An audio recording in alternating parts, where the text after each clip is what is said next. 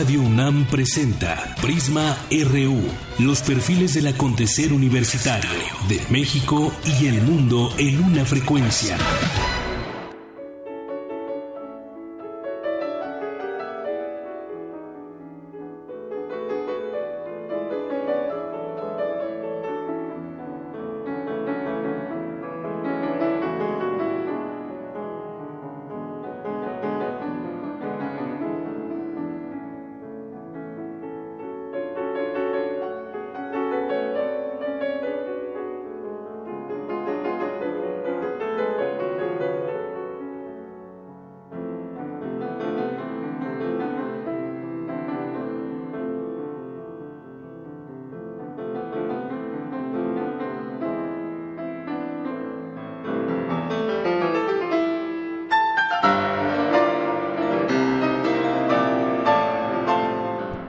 Muy buenas tardes. Gracias por acompañarnos aquí en eh, Prisma RU. Así arrancamos hoy con esta balada mexicana de Manuel M. Ponce. Hoy lo recordamos porque un día como hoy de 1948 murió en la Ciudad de México. Él fue un músico y compositor mexicano. Escuchemos un poco más de esta balada mexicana.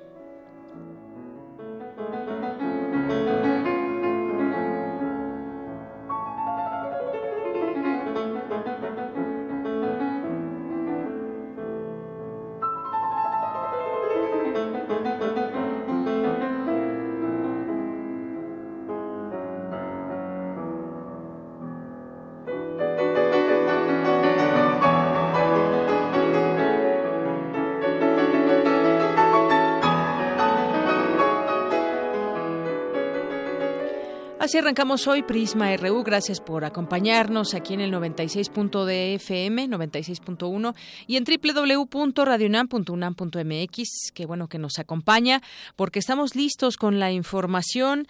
El fin de semana todavía tenemos información de la fiesta del libro y la rosa, donde, bueno, pues hubo de todo. Si usted tuvo oportunidad de seguir estas transmisiones especiales desde el viernes, sábado y domingo, pues le llevamos hasta usted un poco de lo que fue esta fiesta. Y bueno, pues también ¿por qué no decirlo?, el periodismo que volvió o vuelve más bien a ser un elemento importante para la vida política a nivel mundial, según lo dijo John Lee Anderson, uno de los más prestigiados periodistas en la actualidad y que dejó la reflexión acerca de si esta labor del periodismo puede llegar a tambalear a un presidente o incluso a, tirarlo. Hay que recordar todo el Watergate, que eh, él justamente habló de ello durante su ponencia en el marco de la fiesta del libro y la rosa y entre otras cosas más que se que se eh, de las cuales se hablaron, pero en referencia también al periodismo destacar esta labor, las, el peligro de ser periodista en México, también por ahí hubo una mesa, estuvo también Martín Caparrós, periodista y escritor argentino, Héctor Abad, escritor y periodista colombiano, donde se discutieron varios temas interesantes ligados a esta a esta labor. Y también pues todo lo que pudimos eh, o tuvimos oportunidad de llevarle hasta sus oídos y de esto platicaremos también más adelante. Ahí estuvieron mis compañeros Virginia Sánchez y Jorge Díaz. Ya le tendremos eh, también información de en este marco de la fiesta del libro y la rosa acerca de un homenaje a Sergio González y también 50 años de la muerte del Che Guevara. Ya comentaremos más adelante sobre ese tema. Pero hoy en los temas nacionales se cumplen 10 años eh, de la eh, interrupción voluntaria del embarazo, 10 años en donde pues muchas mujeres se han salvado y, también han tenido esta oportunidad de decidir ante un tema que sin duda ha sido siempre polémico desde esta ley que tenemos en la Ciudad de México, pues hubo en su momento mucho debate, muchas disputas, pero finalmente, eh, finalmente se cumplen ya 10 años de esta libre interrupción del embarazo. Y también en este marco comentaremos con Marta Lamas sobre pues esta despenalización del aborto y cómo es que no ha sucedido algo similar en otros estados, tienen diferentes leyes que, los rigen en este sentido. Hablamos de un tema de, de salud pública, pero pues todavía en otros estados no le entran al tema, no le entran al debate. También estaremos platicando sobre el Día Mundial del Libro y Derecho de Autor en este espacio y también el sábado pasado fue el Día Internacional de la Tierra, le tenemos datos datos interesantes. Hoy es día de Gaceta UNAM También es eh, día de cartografía RU con Otto Cázares. Le tendremos aquí información internacional de deportes, de cultura y más aquí en Prisma RU. Así que de una vez arrancamos con nuestro resumen informativo. Portada RU.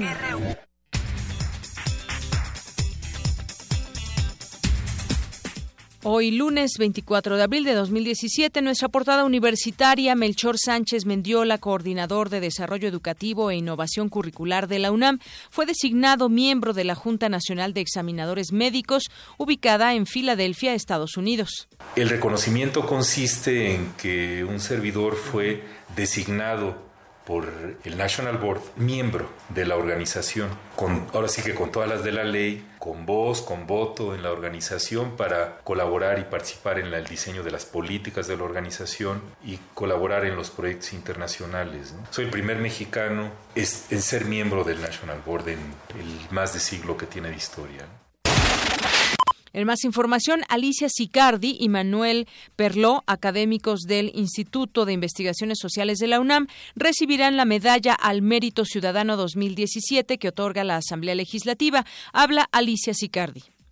En realidad yo creo que es un reconocimiento a la UNAM, sobre todo porque nuestras investigaciones son útiles para tomar decisiones, pero también porque aportamos nuevos conocimientos y, realmente pues hay también un compromiso social, no solamente una aportación este, científica. ¿no? Pero bueno, rescatar este vínculo entre la universidad y la ciudad ha sido uno también de los ejes de investigación más importantes que hemos realizado. Y este fin de semana, como le decía, en la fiesta del libro y la rosa, se realizó, entre muchas otras cosas, un homenaje al periodista Sergio González Rodríguez. Mi compañero Jorge Díaz estuvo ahí y nos tiene un avance de esta información. Jorge. Deyanira, buenas tardes. En el marco de la fiesta del libro y la rosa que se llevó a cabo este fin de semana en la UNAM, hubo un homenaje a Sergio González Rodríguez, el escritor que investigó hasta el fondo el caso de las mujeres muertas en Ciudad Juárez. Más adelante los detalles. Gracias, Jorge. Y asimismo se llevó una charla por el 50 aniversario de la muerte de Ernesto Che Guevara. Mi compañera Virginia Sánchez nos tiene también un avance de la información. Adelante, Vicky. Muy buenas tardes, Deyanira y auditorio de Prisma RU. Para recordar al Che Guevara 50 años de su muerte, Paco Ignacio Taibo II presentó en la Fiesta del Libro y la Rosa un breve recuento de la vida y trayectoria de este revolucionario. Los detalles de la información más adelante. Gracias. Y hoy en nuestra portada nacional, el ex gobernador de Chihuahua, César Duarte, no puede ser detenido en Estados Unidos ya que solicitó la residencia permanente de negocios en ese país, aseguró Javier Corral, el actual gobernador de la entidad.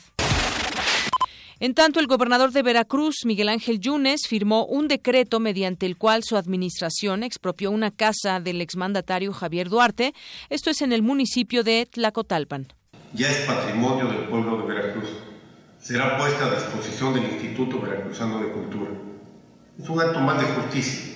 Tenemos que recuperar los bienes y el recurso que se llevó Javier Duarte y su banda. La aspirante presidencial panista Margarita Zavala advirtió que la detención de Javier Duarte es una manipulación para darle oxígeno al PRI en las próximas elecciones del 4 de junio. La secretaria general de Morena, Jacob Polevsky, aseguró que a la diputada Eva Cadena le pusieron una trampa para afectar a Andrés Manuel López Obrador. La legisladora veracruzana fue captada en un video recibiendo medio millón de pesos en efectivo. Al cumplirse una década del programa de interrupción legal del embarazo en la Ciudad de México, se han practicado 176 mil abortos. Mi compañera Cristina Godínez nos tiene un avance de esta información. Así es, Deyanira. El 24 de abril de 2007, la Asamblea Legislativa del Distrito Federal aprobó la reforma del artículo 144 del Código Penal del DF. Los detalles más adelante. Gracias, Cris. Y a una semana de que concluya el periodo ordinario de sesiones, el Consejo Coordinador Empresarial urgió al Congreso de la Unión a aprobar la Ley de Seguridad Interior. Más adelante platicaremos de este tema ampliamente. En tanto, asociaciones civiles y vecinos de Valle de Bravo, Estado de México, rechazan la construcción de un complejo residencial de 250 casas impulsado por el diputado federal del PRI, Tristán Canales Najar. El problema de la, en la taquería El Borrego Viudo es un pleito entre familiares por una herencia, no la presencia de un grupo criminal, aseguró eh, Mabiel León, representante legal del negocio. Y hoy regresaron a clases en la Ciudad de México casi dos millones de alumnos, lo cual ocasionó caos vehicular en varios puntos de la capital del país.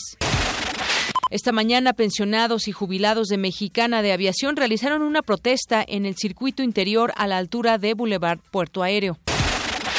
Ocho personas murieron durante el fin de semana en Veracruz, entre ellos un niño y una maestra que semanas antes habían sido secuestrados.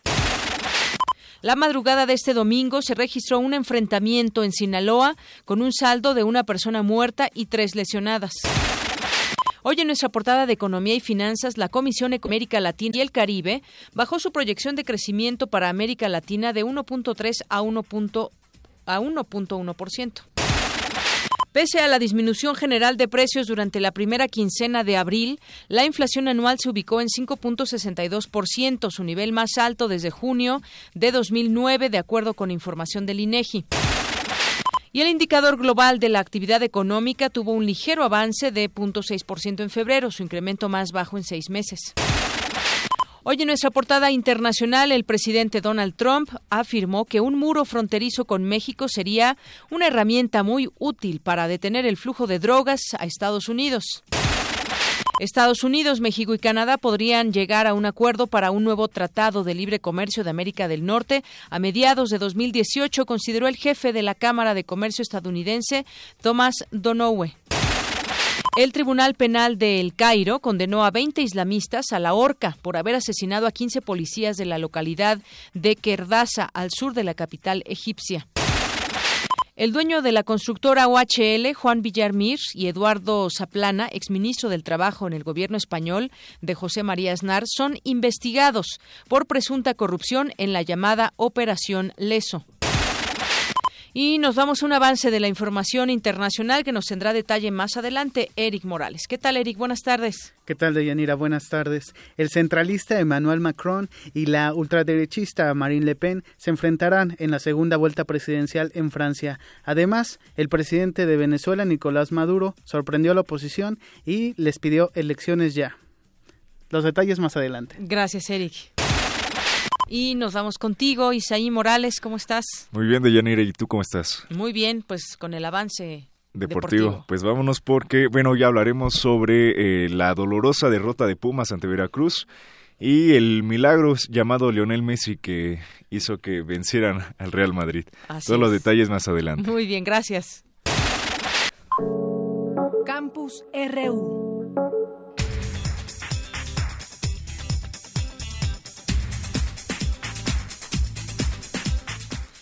Pues entramos ahora a nuestro campus RU, que nuestro campus el día de ayer en varias sedes, entre ellas pues la principal que fue el Centro Cultural Universitario, se llevó a cabo durante tres días la fiesta del libro y la rosa y tenemos información de mi compañero Jorge Díaz. Les adelantábamos al inicio este homenaje a Sergio González, este homenaje al periodista y escritor, quien buscaba ir al fondo de sus libros e investigaciones. Eh, cuéntanos, Jorge Díaz, buenas tardes. Buenas tardes, Deyanira. Pues un eh, merecido homenaje a Sergio González Rodríguez, personaje con un amplio sentido del humor y a la vez ávido de encontrar las causas, proceso y las conclusiones de casos como las muertas de Juárez, que le costó incluso una agresión física aquí en la Ciudad de México y que le hizo que le operaran, que lo intervinieran quirúrgicamente, aunque en el inicio de su relación laboral y después de fuerte amistad. Christopher Domínguez, editor de la revista Vuelta en la época en la que Sergio lo era de Nexos, reconoció que no coincide todavía con muchas de las conclusiones sobre la muerte de miles de mujeres en la frontera norte del país. Sin embargo, sí lo recuerda por su amplia capacidad de investigación en todos los libros de González Rodríguez. Escuchemos. Aunque insisto en que yo no estoy de acuerdo con muchas de las conclusiones de los libros de Sergio, es decir, no me convencen, había en, algo, había en él algo muy hermoso, muy digno y que nos va a hacer mucha falta, que es la, el compromiso moral, en el sentido más hermoso de la palabra moral, en el sentido ético, de encontrar la verdad de las cosas. Tuvieron que trabajar juntos en el suplemento cultural del periódico Reforma cuando este llegó a la Ciudad de México, donde pues en, allá en Monterrey llevaba el nombre de El Norte y fue ahí donde a pesar de sus diferencias editoriales y de percepción de la realidad y de los hechos fincaron una amistad en el respeto y el reconocimiento. Fernando Benítez y Carlos Monsiváis fueron los maestros de Sergio González Rodríguez y de ahí su necedad, dijo Christopher, Christopher Domínguez, de emular a sus mentores llegando hasta el fondo de cualquier evento, en este caso con el tema que a lo largo del tiempo ya se llamó Las Muertas de Juárez. Vamos a escuchar. En situaciones como la mexicana denunciar es muy fácil. Y denunciar, salvo que estés en Saltillo o en Veracruz, es muy fácil si estás en Coyoacán o en La Condesa o en algunos lugares de Guadalajara o de Monterrey, en las burbujas que de alguna manera sobreviven. Entonces denunciar es relativamente fácil, sobre todo cuando hay tanta abundancia de horrores y de crímenes. Lo que no es fácil es investigar en búsqueda de la verdad. Entonces en ese sentido, Sergio, es una lección permanente para todos nosotros. En este homenaje se recordó la clásica y tradicional lista anual de los libros más malos que pues publicaba Sergio eh, González Rodríguez. Y eh, dice Christopher Domínguez, le dije a Sergio que esa era la peor manera de hacer crítica cultural y literaria, pero resultó que en el recuento de las casas editoriales, los libros que mencionaba Sergio González efectivamente eran los peores del año. Este homenaje dentro de la fiesta del libro y la rosa allá en Ciudad Universitaria de Yanira. Pues muchas gracias por la información, Jorge. Gracias a ti. Y bueno, pues justamente hablaba también al inicio de la participación de periodistas, también en el marco de la fiesta del libro y la rosa.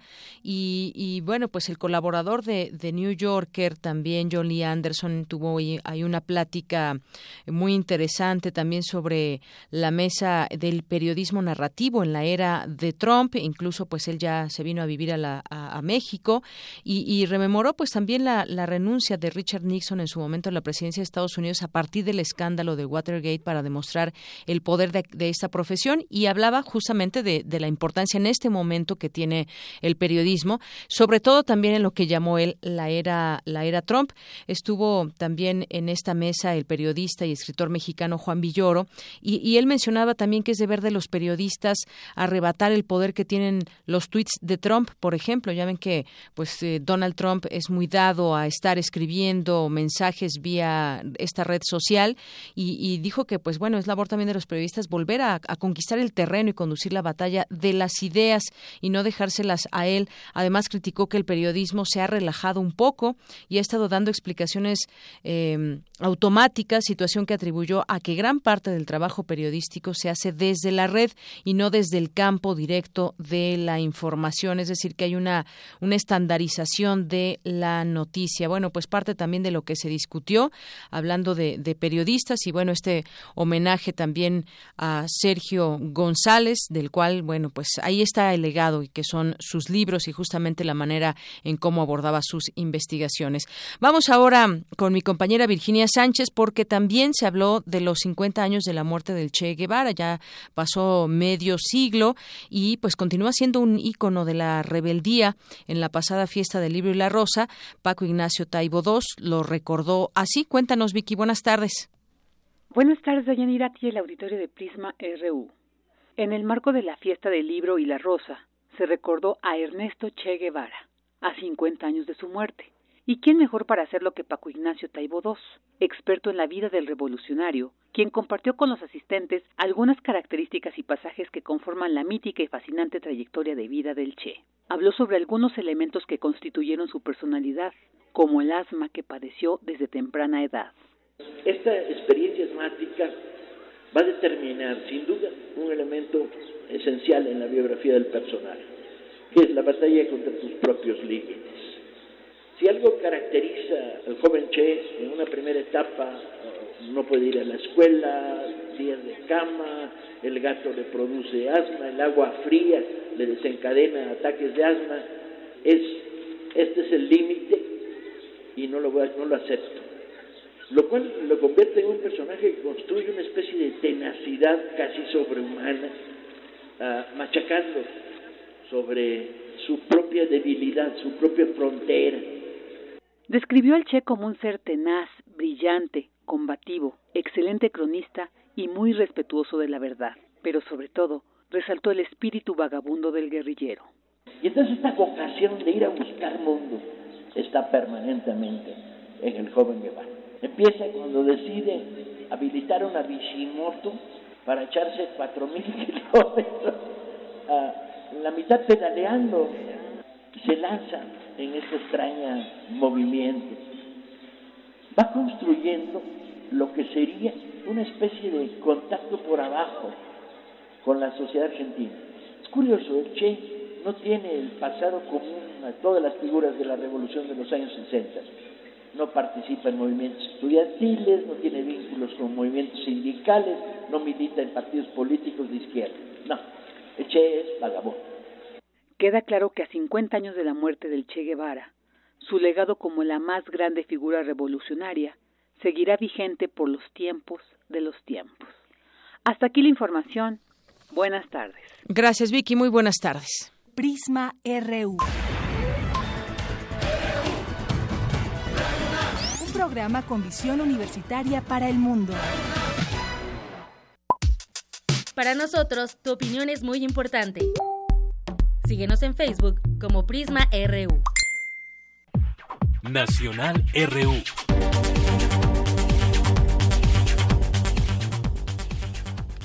Bien, y arrancamos con nuestra información nacional, que por cierto está aquí en México, Dilma Rousseff, que impartirá una conferencia en el Teatro de la Ciudad, el coloquio que se ha organizado eh, de nombre América Latina, eh, Política, Futuro, Igualdad. Eh, pues bueno, contará este año con la expresidenta de Brasil, Dilma Rousseff, como invitada especial a este coloquio que se llevará a cabo en la Ciudad de México. Del 24 a partir de hoy ya está ella aquí en México al 26 de abril será patrocinado por el Consejo Latinoamericano de Ciencias Sociales el CLACSO para la participación de Dilma Rousseff se contempla el día de hoy se, se dé una conferencia sobre el futuro de la democracia en toda América Latina en el Teatro de la Ciudad de México. Este coloquio que se extenderá hasta el 26 de abril también tendrá como sede la Facultad de Ciencias Políticas y Sociales de la UNAM y cuenta con el respaldo de instituciones académicas eh, de corte nacional e internacional, así como también del diario La Jornada. Así que el día de hoy, según en el programa, eh, se tendrá también este arranque y esta conferencia magistral del futuro de la democracia en América Latina con la presidenta electa de Brasil, Dilma Rousseff, y estarán comentando Alejandro Encinas, y Guadalupe Valencia por la UNAM. Eh, bueno, pues esto sin duda será interesante conocer lo que diga aquí Dilma Rousseff. Nos vamos con mi compañera Cristina Godínez, que nos tiene información. Vamos a entrar. Se cumplen 10 años de la interrupción del embarazo por parte de las personas, esta decisión de las mujeres, y siempre con mucha controversia y debate. Hoy se cumplen 10 años en que la Ciudad de México se aprobó esta interrupción legal del embarazo. Y mi compañera Cristina Godínez nos tiene esta información. Adelante, Cristina. De Yanira Auditorio de Prisma RU, en la Ciudad de México la interrupción del embarazo hasta las 12 semanas de gestación es un derecho desde el 2007. Fue el 24 de abril de ese año que la Asamblea Legislativa del Distrito Federal aprobó la reforma del artículo 144 del Código Penal del DF, que permite la interrupción del embarazo en las primeras 12 semanas de gestación con la sola voluntad de la madre y sin necesidad de justificación. En la capital del país, la intervención se realiza en clínicas de salud sexual y reproductiva de la Secretaría de Salud. El servicio es seguro, confidencial y gratuito. En este tema, lo más importante es que se garantice el derecho a decidir, comentó la doctora Leticia Bonifaz Alfonso, directora general de Estudios, Promoción y Desarrollo de los Derechos Humanos de la Suprema Corte de Justicia de la Nación. Las personas van, reciben orientación y si ellas deciden interrumpir el embarazo, así se hace y si ellas deciden continuar, también se hace. Que la libertad es lo que está en el centro de las cosas. Y por la estadística, es muy constante lo que sucedió desde hace 10 años para acá, de cómo un 25% viene del Estado de México, el resto es de aquí, son casos excepcionales cuando llegan de otros estados. En cuanto al nivel de escolaridad, pues la mayoría de las personas ya tienen cursada incluso la preparatoria, más del 50% son solteras, también es un dato muy importante, pero sobre todo en el tema de las edades, el 47% están entre edades de 18 a 24 años, lo que te refleja que es el momento en donde el proyecto de vida es otro y ellas toman esa decisión. Pero lo más importante, insisto, es la libertad. La doctora Bonifaz Alfonso, quien hace 10 años era consejera jurídica del gobierno del Distrito Federal, reveló que a partir del 24 de abril de 2007, fecha en que se logró la interrupción legal del embarazo en la ciudad, varios países pidieron asesoría. Después de lo que se logró en el Distrito Federal, nos pidieron asesoría en su momento en Argentina, en Bolivia y en Chile fundamentalmente porque allí ni siquiera lograron pasar la causal de violación. Y yo lo que sigo insistiendo, el mérito del licenciado Ebrard, que tuvo la decisión política, acompañado por supuesto con los diputados de la Asamblea en ese momento, de dar un paso de garantía de derechos independientemente de las presiones de los grupos, particularmente en ese momento de la Iglesia Católica. Pero a nivel local, los juegos de poder son completamente distintos. Entonces, para una decisión como la que se tomó, sí se requiere que haya un movimiento tan vivo como el que existe en la Ciudad de México de defensa por los derechos de las mujeres. En la Ciudad de México, de acuerdo con cifras de la Secretaría de Salud local, de abril de 2007 a marzo de 2017 se ha atendido a un total de 175.545 mujeres no solo de la capital, sino de todas las entidades federativas e incluso a 64 pacientes del extranjero. De Yanira, este es mi reporte. Buenas tardes. Gracias, Cristina. Muy buenas tardes. Y sigamos platicando de este tema. Es importante porque hoy se cumplen 10 años justamente de haber entrado en vigor la despenalización de la interrupción legal del embarazo. Pero ¿qué ha pasado también a nivel país? Porque no se han sumado otros estados e incluso en algunos se sigue penalizando y hay muchas mujeres en la cárcel aún. Yo quiero platicar en esta ocasión, compartir con todo el auditorio de Prisma RU de Radio UNAM con la doctora Marta Lamas, ya está en la línea telefónica. Ella es activista, escritora y profesora investigadora del Programa Universitario de Estudios de Género. ¿Qué tal, doctora? Bienvenida, muy buenas tardes. Hola, ¿qué tal? Buenas tardes. Pues un gusto platicar con usted porque siempre ha impulsado estos temas desde la información. Diez años ya se cumplen de esta despenalización del aborto. Sí, realmente el balance es muy, muy positivo porque no son solamente las 175 mil mujeres que han hecho su interrupción segura y gratuita en las clínicas del gobierno de la Ciudad de México, sino que hay un número equivalente o a lo mejor hasta mayor que lo han hecho en las clínicas privadas, en los consultorios de sus ginecólogos y en los hospitales.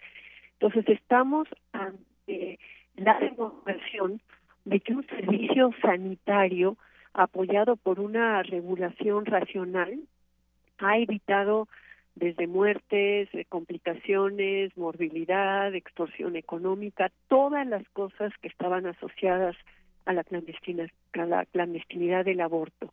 Entonces, pues realmente ha sido una gran responsabilidad del gobierno de la Ciudad de México creo que hay que reconocer a quienes iniciaron esto, ¿no? A Marcelo Ebrard, Leticia Bonifaz, Manuel Mondragón y y luego al doctor Armando Agüer, que ha sido el que ha tenido que continuar y quien ha cargado, digamos, sobre sus espaldas para que esto se realice. Y lo que usted señalaba, o sea, en paralelo a esta maravilla que ha ocurrido en la Ciudad de México, lo que estamos viendo son las fuerzas conservadoras en 16 estados de la República que que ahí le perdimos la comunicación, eh, profesora Marta Lamas. En un momentito recuperamos la información. Pues sí, nos decía, eh, entrábamos al contexto nacional, doctora. Sí. Mm que en paralelo a esta maravilla de la despenalización en la Ciudad de México hemos visto hemos visto que hemos visto a las fuerzas conservadoras tratar de impedir procesos de despenalización al intentar con una intervención jurídica en las constituciones asociar la protección a la vida con la prohibición del aborto. Así es. Y, en este sentido, pues eh, decirlo, hay, hay mujeres que se encuentran en una situación muy, muy delicada justamente porque eh, permanecen en la cárcel. Ha habido varios casos y podemos ejemplificar casos en Guanajuato, por ejemplo, donde se sigue penalizando y donde hay mujeres que incluso, y, se ha documentado con un, un aborto espontáneo, aún de esa manera son acusadas. Y esto tendría que avanzar también. ¿Y por qué lo decimos? Porque pues es también también un, servicio sanitario que tiene que ver con la salud pública. No solamente es una cuestión ideológica, como muchos, como muchos han tratado de señalar, sino también es un asunto de salud pública, doctora. Y de justicia social, porque las mujeres con recursos económicos pueden hacerse tranquilamente en los consultorios de sus médicos o volar a Estados Unidos. Entonces, lo que yo le quería decir era que este proceso de reformar las constituciones lo que ha metido es incertidumbre política. Por eso ahora en muchos de estos estados, cuando una mujer llega con un aborto espontáneo, el cuerpo está asustado también por estas fuerzas conservadoras, protección a la vida, aquí hubo un delito. Entonces se ha, digamos, complicado la situación para las mujeres en las demás entidades federativas y lo que es llamativo, digamos, es como un partido que votó la despenalización en la Ciudad de México, que es el PRI, en los estados justamente que se haga la despenalización. Eso hace que la lectura también del proceso de despenalización sea como en un momento determinado un partido como el PRI, que intentó, digamos, hacer, alianza con los demás partidos de izquierda para darle en la torre al PAN que había ganado Calderón las elecciones, ¿verdad?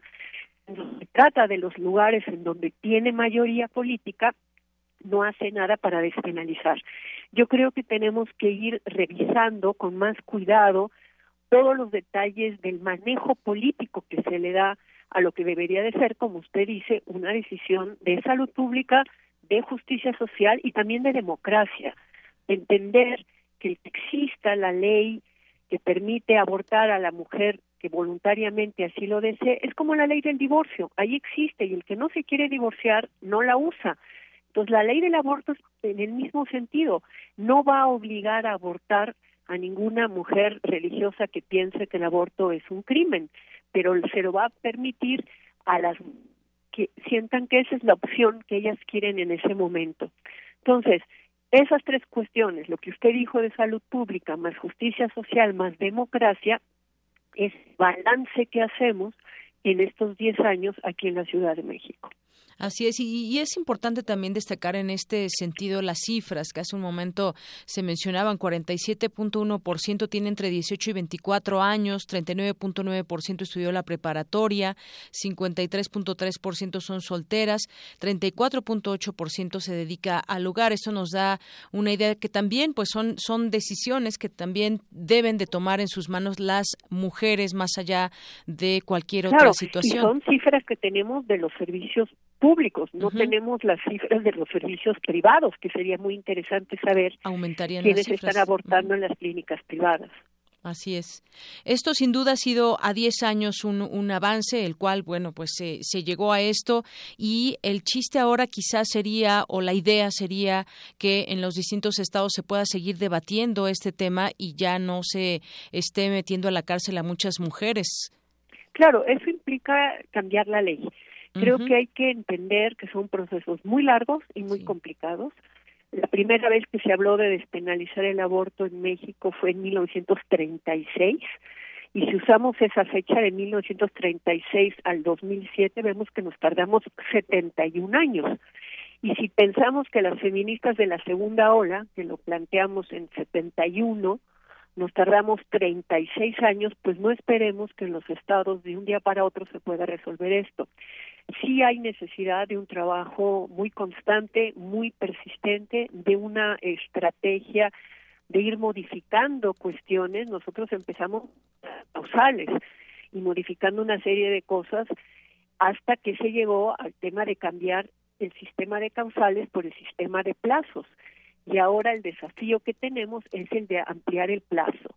Yo he estado señalando que en Inglaterra desde 1967, o sea, hace 50 años, el plazo es de 24 semanas. Y es un plazo que fijó el cuerpo médico diciendo que un feto de menos de 24 semanas no puede sobrevivir bien en términos cerebrales porque todavía las sinapsis no están conectadas. Entonces, desde hace 50 años, en Londres y en Inglaterra, los médicos han permitido que el plazo sea ese. Aquí tenemos un plazo de 12 semanas, pero a las clínicas del gobierno llegan chiquitas que tienen 13 semanas o 14 semanas de 12, 13, 14, 15, 16 años, ¿verdad? que hasta muy tarde avisaron a sus padres que estaban embarazadas y no hay posibilidad de hacerles un aborto legal. Entonces creo que uno de los desafíos que tenemos ahora es subir el plazo de 12 semanas por lo menos a 16 o 18, que es lo que tienen la mayoría de los países europeos. Así es. Y bueno, pues finalmente esto hay que tomarlo en cuenta porque son, son, son datos que ya están obviamente en, eh, en acción en otros lugares, digamos, por, por decirlo de esta, de esta manera, donde también se permite la, interrupción del embarazo. Las legislaciones de todos los estados de alguna manera aceptan en menor o mayor medida algunas en, en ciertas causales por permitir, eh, permitir el aborto. Y bueno, pues atienden a razones médicas, legales y sociales. Sin embargo, digamos, cuáles son estos estados donde se debe de seguir ampliando esta eh, discusión y este debate en algún en algún momento que hace falta todavía y en donde hay más mujeres quizás que están siendo eh, criminalizadas. El punto, digamos, cada estado tiene su complejidad particular. Todos los estados aceptan el aborto por violación. Sin embargo, hay resistencias a veces del personal médico, del personal jurídico, entonces, lo que usted decía, es muy importante un debate público, es muy importante la transmisión de la información y es muy importante que el año que entra, que vamos a tener elecciones, revisemos las posturas de los partidos políticos con respecto a este tema. Los candidatos no quieren hablar abiertamente de este tema porque implica echarse en contra a las iglesias, a la católica y a las evangélicas, ¿verdad? Entonces, creo que hay una responsabilidad de quienes estamos convencidos que este es el menor de los males, ¿verdad? Eh, en, digamos, confrontar a los candidatos que van a luchar por gobernar este país sobre un tema que atañe a la vida y a la libertad de las mujeres en una manera muy, muy grave. En este momento, ninguno de los que suenan como candidatos de distintos partidos, ¿verdad?, de derecha a la izquierda, ha querido tocar el tema. Vamos a ver cómo se ponen las cosas en las elecciones del año que entra, pero creo que es una responsabilidad de la ciudadanía progresista y en especial la de la Ciudad de México que ha visto las ventajas de lo que ha ocurrido estos 10 años, llegar y decirle a nuestros candidatos a diputados, bueno, ¿y cuál va a ser su postura? ¿Y usted por qué va a votar? ¿Va a echar la ley para atrás, para adelante? Entonces, sí la participación ciudadana ha sido fundamental en este proceso y debe de seguir siendo fundamental en el futuro. Así es. Yo recuerdo eh, en su momento esta estas investigaciones que, que, hacía Gire también y que continúa haciendo, que hablaba de, de 54 países lo, que estaban eh, ya en, esta aceptación sobre el tema del aborto y que representa el 40.5% de la población mundial y ha ido, ha ido creciendo esta, esta cifra digamos, yo no tengo ahorita a mano las cifras y no las voy a inventar, pero por un lado hay un porcentaje muy importante de mujeres de todas las entidades federativas que vienen a la Ciudad de México a realizarse un aborto. Más del 25% de las islas en la Ciudad de México son de mujeres que vienen de todos los estados de la República. Y eso pensamos que a la larga va digamos, a, a impulsar un proceso de reflexión. La mujer que viene de Veracruz, de Oaxaca, de Colima, de Durango, de donde sea, y que tiene el servicio excelente que da la Secretaría de Salud del Gobierno de la Ciudad de México, yo creo que va a llegar y se lo va a contar a sus amigas y que va a haber un momento en donde van a decir, ¿por qué no podemos tener esto en nuestra entidad? Claro. De hecho, hay un tema de discriminación. Y si hablamos de la importancia de homologar los códigos penales, creo que habrá que homologar hacia arriba, hacia, hacia lo que tiene la Ciudad de México y no hacia abajo, hacia las restricciones que hay en otras entidades. Así es.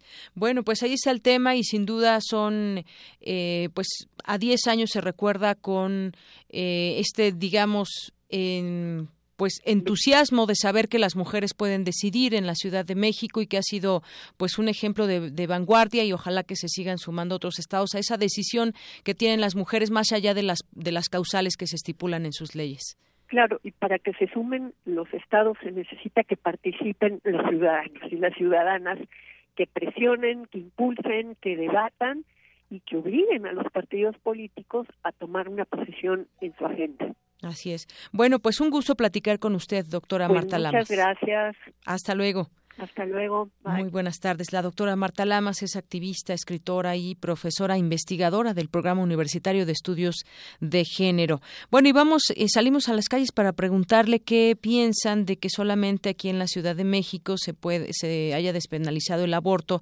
con la decisión de la mujer y bueno, por qué no se han sumado otros estados y esta fue la respuesta que nos dieron.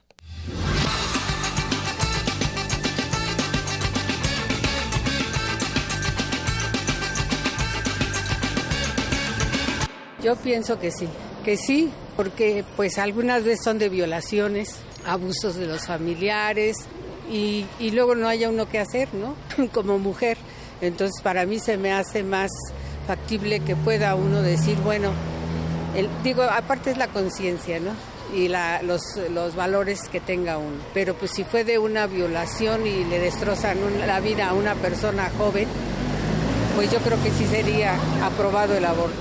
No, yo estoy en contra de eso. Definitivamente tendríamos que tener medidas de seguridad para evitar, y las tenemos, que es eh, todos los anticonceptivos que existen y la información que tenemos ya en escuelas, en hospitales, este, nos deberían de prevenir para esas situaciones y en caso extremo como a lo mejor alguna violación deberíamos de instruir a las niñas a que a lo mejor las den en adopción a los bebés pero no quitarles la vida a esos a esos seres. No considero que sea buena medida, porque eso permite que las personas irresponsablemente tengan unas relaciones de manera más este, abiertas, sabiendo que más adelante se va a solucionar el problema con el aborto. Sí, pues sí, pues porque no es bonito obligar a chavitas a tener un bebé si le van a dar una mal vida. Mejor que no lo tengan. Pues sí, aquí y en todo el mundo. No sé la pregunta. Es que no puedo opinar de eso? Bueno, ¿qué opino? Yo creo que opino que es, es lo correcto. Yo creo que cada quien tiene el derecho de hacer, este, de tomar sus propias decisiones. Y sí, debería de hacerse extensivo, a todo el país. Sí, yo creo que es necesario que los derechos que tenemos adquiridos, que hemos adquirido aquí en, el, en la Ciudad de México, eh, también se compartan en el resto del país. Pero yo creo que es eh, una una, mm, un buen apoyo para que la mujer tenga más libertad y pueda este, crecer y desarrollarse en su trabajo.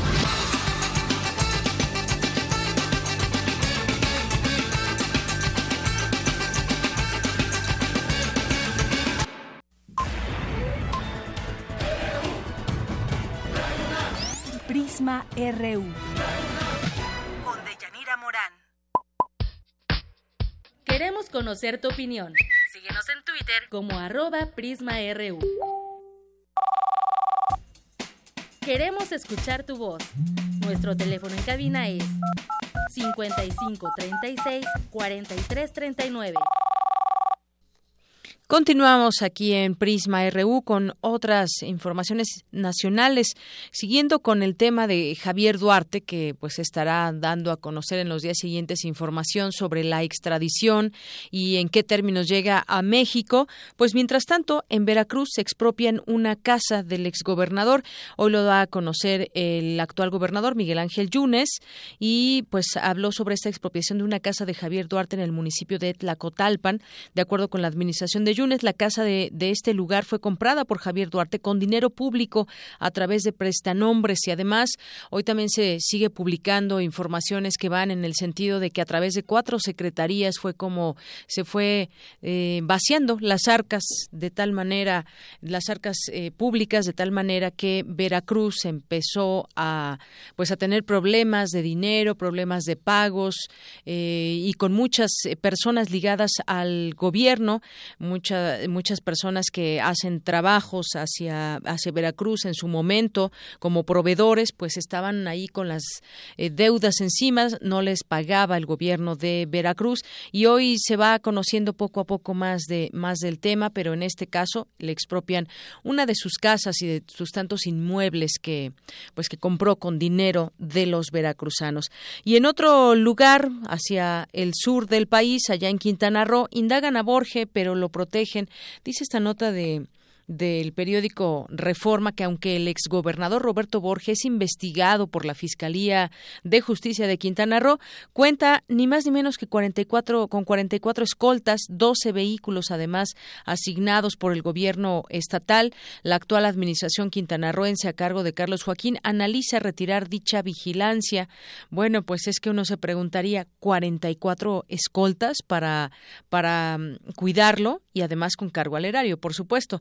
El exmandatario eh, Roberto Borge enfrenta investigaciones por manejos irregulares de las finanzas públicas, desvíos y enriquecimiento ilícito, además de señalamientos por un desfalco de 25 mil millones de pesos durante su gestión entre 2011 y 2016. Una denuncia ante la Fiscalía Estatal se basa en la venta irregular del patrimonio de la entidad, equivalentes a casi 10 mil hectáreas a familiares amigos a menos del 1% de su valor real, algo que insistentemente se ha publicado en los medios y que al parecer pues ni siquiera todavía hay una orden de aprehensión, no está bien hecho el expediente todavía, algo sucede, pero todavía no tiene órdenes de aprehensión. Lo último que supimos es que estaban solicitadas eh, las peticiones, pero no están aprobadas. ¿Qué esperará de pronto en estas investigaciones la PGR cuando ahí se tienen también los hechos y las pruebas de todo lo que se ha llevado o lo irregular que hizo Roberto Borge exgobernador de Quintana Roo. Bueno, el 18 de abril, el Comité de Autorización de Escoltas para Servidores Públicos determinó retirar 14 guardias que tenía para su resguardo el exmandatario y actual senador Félix González Canto, que mire, siempre había sido del PRI. Eh, el gobierno y quedó a manos ahora de alguien que pues eh, hubo ahí una, un entendimiento entre PAN y PRD, que fueron quienes ahora llevaron a Joaquín, a Carlos Joaquín al gobierno de Quintana Roo, pero siempre había quedado todo entre priistas. Entonces uno se pregunta, imagínense desde Mario Villanueva, que está en la cárcel y que fue acusado por narcotráfico, eh, lavado de dinero y demás, y, luego a los, los que siguieron, que fue Joaquín Hendrix y después eh, Félix González Canto, todos ellos también pues han dejado arcas vacías, solamente que al ser del mismo partido y no tener pugnas, pues todo entre todo queda entre ellos, pero sin embargo, pues ha tenido desfalcos y muchas eh, cuestiones poco claras las administraciones de gobernadores. Ahora pues podemos conocer un poco más de lo que sucedió con Roberto Borge, que no ha sido muy diferente a sus antecesores. Bueno, pues eh, a principio de abril, como le decíamos, habían eh, quitado también estos eh, excoltas a Félix González Canto. Y bueno, además se detectó también que 54 agentes de la Policía Ministerial de Investigación se encontraban asignados como escoltas de exfuncionarios. En diciembre pasado, Roberto Borges fue visto en American Airlines Arena de Miami como espectador de un partido de la NBA entre Heat y Rockets. Para ese viaje, el exmandatario se llevó a una parte de sus escoltas, aseguraron fuentes del gobierno de Quintana Roo. Ah, incluso hay fotografías en donde se aprecia que el exmandatario acudió a un juego de básquetbol también acompañado de la exdiputada federal del Partido Verde. Lo acusan de incumplir muchas eh, cosas ahí en el Estado y el, el gobierno de Roberto Borges negoció un soborno de 800 mil dólares e incumplió con una inscripción irregular de terrenos en el registro público. Esto solamente es una pequeña eh, probada de lo que se le imputa a Roberto Borge, que tan campante sigue siendo protegido por 44 escoltas con cargo al erario público. Y en otras cosas, pues se publicó un video ahí en el Universal donde se muestra a una eh, candidata de Morena aceptando dinero para López Obrador. Así se dio este video. Ella es Eva Cadena Sandoval, diputada local y candidata de Morena a la presidencia municipal de Las Choapas, Veracruz. Recibió medio millón de pesos en efectivo para entregárselos a Andrés Manuel López Obrador. Según se dijo, no es que se los haya entregado ni nada. Ya habló también al respecto Jacob Polevsky de Morena. Y bueno, pues esta, esta diputada fue captada en un video en el que se le ve recibiendo el dinero dinero eh, de una mujer que no ha sido identificada, que le subraya que se tiene que hacer llegar a López Obrador. Vaya, le pusieron un cuatro.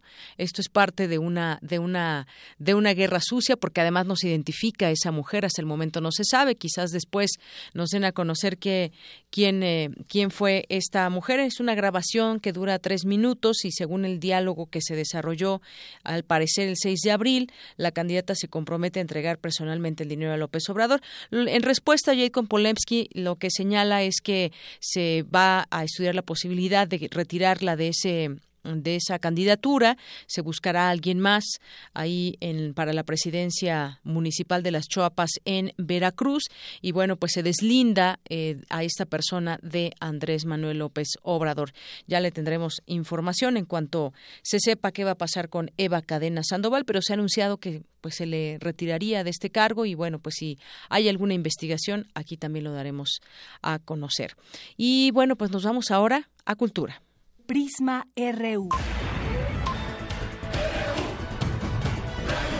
Un programa con visión universitaria para el mundo.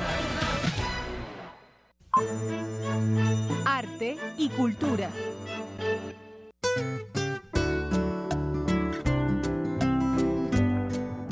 Bien, y hoy no nos acompaña Tamara Quirós, está mal de su garganta y le enviamos un saludo, no podía hablar, así que tenía una voz muy ronca que quizás no la podían escuchar, por eso pues ahora estoy yo aquí en este espacio. Le mandamos saludos y también le damos la bienvenida, ya tenemos en la línea telefónica a Alex Lazard.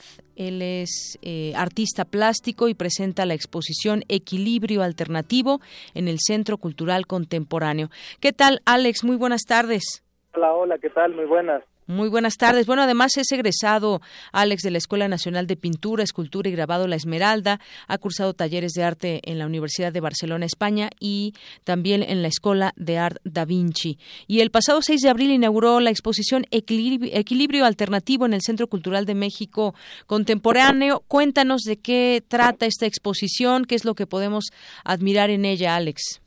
Bueno, les platico a grandes rasgos, porque tenemos este poco tiempo, yo podría platicarles un montón, pero eh, el nombre equilibrio alternativo hace referencia a la intención de mi parte de mostrar eh, un tipo de pintura que siento que se está perdiendo un poco, que es la plástica, ¿no? La, toda la, la, la, parte artesanal, emocional, visceral del arte. Así que es un equilibrio alternativo de lo que estamos viendo a grandes rasgos en los museos, en, lo, en las galerías así que escogí ese, ese, término para la exposición. Además de que pienso que para esta exposición son 21 cuadros, cada cuadro tiene un sentimiento individual y una historia eh, individual, así que es un equilibrio alternativo cada cuadro en la sala entre uno y el otro. Muy bien. Y además, platícanos de la técnica, porque estaba leyendo aquí que pues es básicamente óleo, chapopote, acrílico. Cuéntame un poco de esta técnica que utilizas. Así es, mira, en realidad yo estuve muy enfocado en la gráfica hace un par de años y empecé a trabajar en formatos muy grandes sobre linóleo y poco a poco fui descubriendo que yo podía pintar sobre linóleo. Entonces hoy en día estoy haciendo eh, pintura de gran formato. Eh, los mínimos formatos son de 1,80 por 1,80, tengo más grandes entonces encontré este medio pues que me facilita mucho para expresarme, ya que yo cargo mucho de material mi, mis pinturas. Eh, además del chapopote utilizo polvo de mármol, utilizo óleo directo, eh, acrílico, pigmento. Vamos, es una gran mezcla em, de elementos. Y yo siento que el, el, el linóleo eh, me aguanta este, esta, como esta manera de pintar tan pesada que tengo y además me permite rayar con la parte trasera del, del pincel. Así que es muy noble en cuanto a mi narración visual. Muy bien, nos decías que pues en cada cuadro se imprime o, tiene, hay un sentimiento individual. Son 20 cuadros, además de grandes dimensiones y que pues nos haces, nos transmites algo a través de ese lenguaje pictórico. Claro que sí, yo estoy buscando siempre utilizar elementos figurativos porque es una manera de relacionarme con, con el público, con la gente, en donde puedan reconocer objetos, ¿no? Ya sea una mesa, ya sea un florero, ya sean personas pero la intención detrás de, formar em, mis, bueno los los, los personajes y el mismo entorno es para poder tocar como un tema onírico y que la gente pueda um, apreciar la realidad desde otro punto de vista, ¿no? Quizás poético, quizás surrealista, eh, puede ser picarón, puede ser muy intenso, puede ser muchas cosas. Me gusta dejarle al público la posibilidad de, realmente hacer suyas mis piezas. Así es. ¿Tienes alguna influencia? Claro, bueno, demasiadas.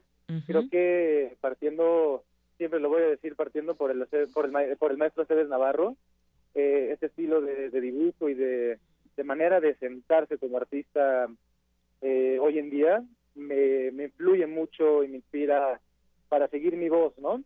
y bueno, obviamente los españoles, Tapies, eh, Miró, Picasso, eh, los expresionistas alemanes, pintores mexicanos como Toledo, para mí es este, impresionante lo que hace, el maestro Venegas, vamos, estoy influenciado por, por mucho tipo de arte, también el arte brut me, me puede fascinar, como esa em, sencillez y aún así carga emocional, emocional en las piezas, así que creo que he ido a lo largo de los años agarrando eh, particularidades de, los artistas que me gustan y los, los, he implementado eh, a mi manera. Muy bien. Equilibrio Alternativo, cuéntanos, ya fue inaugurada, ¿hasta cuándo se presentará y cuáles son los horarios? ¿Dónde para que la gente pueda ir a conocer tu obra, Alex? Claro que sí, los invito mm, a que conozcan este museo. Es el Centro Cultural del México, México Contemporáneo y está abierto de lunes a sábado de 11 a 6 está en la calle de Leandro Valle, número 20, está en la placita de Santo Domingo, así que mm, por favor lo tienen hasta el 30 de abril para, para visitar la, la exposición. Muy bien, hasta el 30 de abril ya nos dices dónde y cuáles son los horarios para que la gente pueda conocer tu obra. Pues muchísimas gracias. Además es en un lugar muy bonito que puede la gente ir al, centro, visitar también, ir primero a conocer esta exposición y después darse una vuelta también por el centro histórico. Claro que sí, ese museo tiene este, muchísimos proyectos eh, independiente a, la pintura y teatro, hay conciertos, así que vale mucho la pena visitarlo y te agradezco mucho por el espacio. No, pues muchas gracias a ti. Pues Alex Lázard, ahí eh, está esta exposición. Invitamos a nuestro auditorio y gracias por compartirnos un poco de ti, lo que nos, de lo que nos habla esta exposición Equilibrio Alternativo. Claro que sí, con mucho gusto. Buenas tardes. Muchas gracias. Hasta luego. Fue Alex Lazard, el eh, artista plástico, quien expone esta, eh, estas obras en equilibrio alternativo. Prisma RU.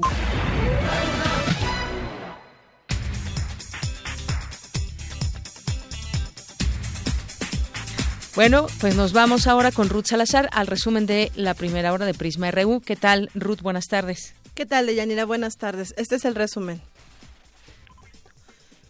En la primera hora de Prisma RU hablamos con Marta Lamas, activista, académica e investigadora del Programa Universitario de Estudios de Género de la UNAM, sobre la despenalización del aborto a 10 años de su aprobación en la Ciudad de México que no son solamente las 175 mil mujeres que han hecho su interrupción segura y gratuita en las clínicas del gobierno de la Ciudad de México, sino que hay un número equivalente o a lo mejor hasta mayor que lo han hecho en las clínicas privadas y en los hospitales. Ha evitado desde muertes, complicaciones, extorsión económica, todas las cosas que estaban asociadas a la clandestinidad del aborto. En paralelo, lo que estamos viendo son las fuerzas conservadoras en 16 estados de la República, tratar de impedir procesos de despenalización al asociar la protección a la vida con la prohibición del aborto.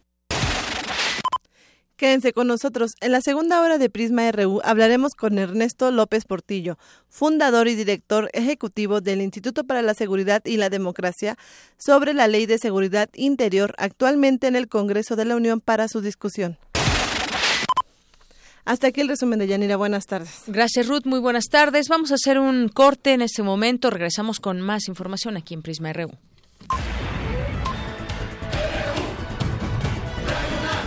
Prisma RU. Con Deyanira Morán. Queremos conocer tu opinión. Síguenos en Twitter como arroba PrismaRU. La música es un papalote. Navega en el aire. Emprende camino junto a ti, siempre tomado de tu mano. La música es un juego no dejes de jugarlo. Jazz Jam. Celebrando el Día Internacional del Jazz. Domingo 30 de abril a las 18 horas. Transmisión en vivo por el 96.1 de FM. Deja que el sonido revolotee en tu interior. Radio UNAM. En mi casa aprendo muchas cosas. Aprendí a quedarme calladito también me enseñaron a aguantarme las ganas de llorar. Porque si no, me van a dar razones para llorar de verdad. La mejor lección es el cariño. Paremos la violencia en casa. Una ciudadanía que participa la formamos con respeto. Contigo, México es más. Súmate. UNICEF. Instituto Nacional Electoral. INE. Los independientes.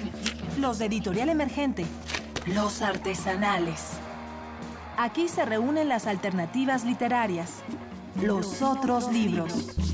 Tianguis de apoyo a la diversidad textual, del 28 al 30 de abril. Adolfo Prieto 133, Colonia del Valle. Entrada libre. Descubre novedades editoriales y llévate grandes sorpresas. Radio UNAM.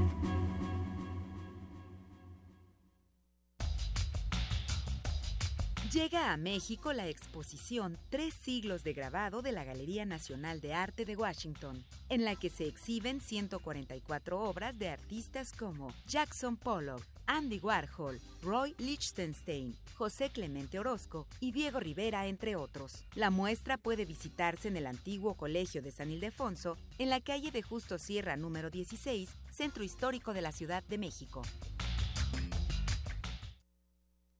La noche es para la resistencia. Los viernes para celebrar la vida. ¿Cómo empiezas el fin de semana? En resistencia modulada queremos saber. El buscapiés. La radio brújula para las noches de viernes. Haz que tu fiesta suene en el cuadrante todos los viernes 23 horas por el 96.1 de FM. Radio UNAM. En un mundo desigual e intolerante, ¿cuál es la línea que nos separa del otro? Sin margen. Borramos fronteras. Acompaña a Luisa Iglesias y conoce los ecos de la diversidad social. Todos los jueves a las 12 del día por el 96.1 de FM Radio UNAM. Prisma RU. Un programa con visión universitaria para el mundo. Queremos conocer tu opinión. Síguenos en Twitter como arroba PrismaRU. Regresamos, son las dos de la tarde con seis minutos. Gracias a todas las personas que nos escuchan por el 96.1 de FM, pero también a quienes nos sintonizan en www.radionam.unam.mx y a quienes también están activos en redes sociales como José Luis Sánchez, que nos manda muchos saludos, y también a Luz Alba Jiménez, a Alex Cardiel, a Oliva, a nuestra compañera Cristina Godínez, a Tamara, que también nos escribe por aquí, Montserrat Toledo, Lau G, a eh, Crisis, que también nos pone aquí una opinión sobre el aborto. Gracias al CIEG UNAM, a Ike Tecuani, que también nos escribe por aquí. Dice, eventualmente va a pasar la... Eh, el, tema cuando hablábamos del aborto, eh, la pregunta que fue, ¿consideras que la interrupción del embarazo debería despenalizarse en todos los estados de la República Mexicana? Es decir, que la mujer decide y dice, sí, eventualmente va a pasar como en unos 150 o 200 años. Gracias por tu opinión, Iquetecuani. Lorena Elizabeth también. Eh, aquí le mandamos muchos saludos. A Alex Lizard, que también hace unos momentos entrevistamos, se habla español, y a todas las personas que nos van eh, siguiendo a través de redes sociales como en Twitter, arroba Prisma RU, Diogénito también, que nos manda por aquí saludos, y en Prisma RU también nos encuentra ahí en Facebook, así nos encuentra. Así que participen, es un gusto leerlos, ah, pueden participar sobre la opinión del tema del aborto, otros temas que aquí vamos tocando y que para ello, pues les pedimos que se que escuchen y nos sintonicen eh, aquí en Prisma R1. Nos vamos ahora con mi compañera Dulce García, porque es eh, el día, al día de ayer, el Día Mundial del Libro y el Derecho de Autor. El mundo celebró este día y esta fecha impulsada por la UNESCO que busca promover la lectura a nivel mundial. Cuéntanos, Dulce García, buenas tardes. ¿Qué tal, Deyanira? Muy buenas tardes a ti al auditorio de Prisma RU. Este 23 de abril se conmemoró el Día Internacional del Libro y del Derecho de Autor. En esta misma fecha, pero de 1616, fallecieron Miguel de Cervantes, William Shakespeare y el Inca Garcilaso de la Vega. Fue en 1995 cuando la UNESCO decidió rendir un homenaje universal a los libros y a los autores, con la intención de alentar a los jóvenes a descubrir el placer de la lectura y a valorar las contribuciones de los escritores. Para Eduardo Casar, académico de la Facultad de Filosofía y Letras de la UNAM, es importante celebrar el Día Mundial del Libro porque la lectura estimula el pensamiento y la imaginación de las personas. Casi siempre el Día del Libro, bueno, se orienta hacia la cuestión de la literatura porque dentro de las formas de lectura, la literaria es la que además conlleva placer, ¿no? Eh, pero bueno, es una conmemoración de lo que Borges llamaba ese instrumento de, prolongación de la sensibilidad humana y de la memoria, que es el libro. Entonces creo que conmemorarlo es reiterar, difundir, insistir y que poco a poco se van creando públicos. Según el estudio titulado ¿Qué leemos los mexicanos? Este país ocupa el lugar 25 entre los que más leen con un promedio de lectura de 5.30 horas a la semana. De acuerdo con información oficial, 97.2% de la población mexicana sabe escribir o leer, pero el 19.2% no practica estos hábitos. No obstante, el maestro Casar considera que no se debe confiar mucho en las estadísticas, pues los libros van de mano en mano. Los libros circulan de mano en mano, los libros se prestan, los libros eh, se leen también en bibliotecas eh, la lectura es un acto cotidiano eh, que transcurre no solamente, insisto, en el soporte del libro, sino también en los medios electrónicos. Entonces, de cualquier manera, siempre, siempre será deseable que eh, haya un creciente eh, porcentaje de la población que se integre a esta actividad y que vea que no es excluyente del otro tipo de actividades que que cada quien elige. El Día Mundial del Libro y del Derecho de Autor es motivo de celebración no solo para la literatura, sino para todas las actividades que de él dependen, tales como las puestas en escena, la música, los cuentacuentos, los narradores y los promotores, entre otras actividades, además de la convivencia entre las personas. Hasta aquí la información de Yanira. Muy buenas tardes. Gracias, Dulce. Muy buenas tardes. Vamos ahora con mi compañera Cindy Pérez Ramírez porque el pasado sábado se conmemoró el Día Internacional de la Tierra y mi compañera Cindy nos habla más sobre esta fecha y este tema. Adelante, Cindy. Buenas tardes, de Yanira y Auditorio de Prisma RU. Este 22 de abril se celebró el Día Mundial de la Tierra como un recordatorio sobre los problemas que enfrenta nuestro planeta. Actualmente existen 130 millones de personas en una situación de extrema inseguridad alimentaria, mientras que 65 millones se han visto obligadas a abandonar sus hogares. De acuerdo con el académico del Instituto de Ecología de la UNAM, Gerardo Ceballos, los problemas ambientales son tan graves que puede ocurrir un colapso. Que la mayoría de los científicos, ahí estamos hablando del 97, 98%, coinciden que eso puede pasar en los siguientes 20, 30 años. Enfrentamos grandes problemas, que es la destrucción y, extinción de las especies. En México, han perdido en los últimos 50, 60 años la mitad de la vegetación natural del país y sin embargo hemos visto que gracias al, esfuerzo de la eh, sociedad civil, los científicos eh, y apoyados por la iniciativa privada, el gobierno, están haciendo cosas que a mí me parecen enormemente importantes como tratar de salvar a la vaquita marina. La proclamación supone el reconocimiento de que los ecosistemas nos proporcionan sustento y que debemos promover un justo equilibrio entre las necesidades económicas, sociales y ambientales. Ante este panorama, el investigador resaltó que actualmente, en términos económicos, las energías verdes son más viables. No solamente los cambios están ocurriendo porque haya voluntad política, también están ocurriendo porque en términos de costos es mucho más viable ahora y mucho más aceptado. El incremento en la tecnología ha sido tal que realmente se ofrece una posible solución. A mí me parece que estamos en una coyuntura muy peligrosa. Los próximos 10 años, para mí, definirán lo que pase con la humanidad, pero veo como posibilidades de que retomemos el rumbo en la concientización de países como China, el papel en México de grupos de personajes que siguen luchando porque esto funcione. Cabe resaltar que el tema de este año para el Día Mundial de la Tierra es la alfabetización ambiental y climática. Hasta aquí el reporte. Muy buenas tardes. Gracias, Cindy. Y nos vamos ahora con mi compañera Cristina Godínez, que nos tiene ahora información sobre, pues en el ciclo escolar 2013-2014, el 4.1% de los alumnos de secundaria abandonó sus estudios. Eso de acuerdo con estadísticas de la Secretaría de Educación Pública. Cuéntanos, Cristina. Buenas tardes.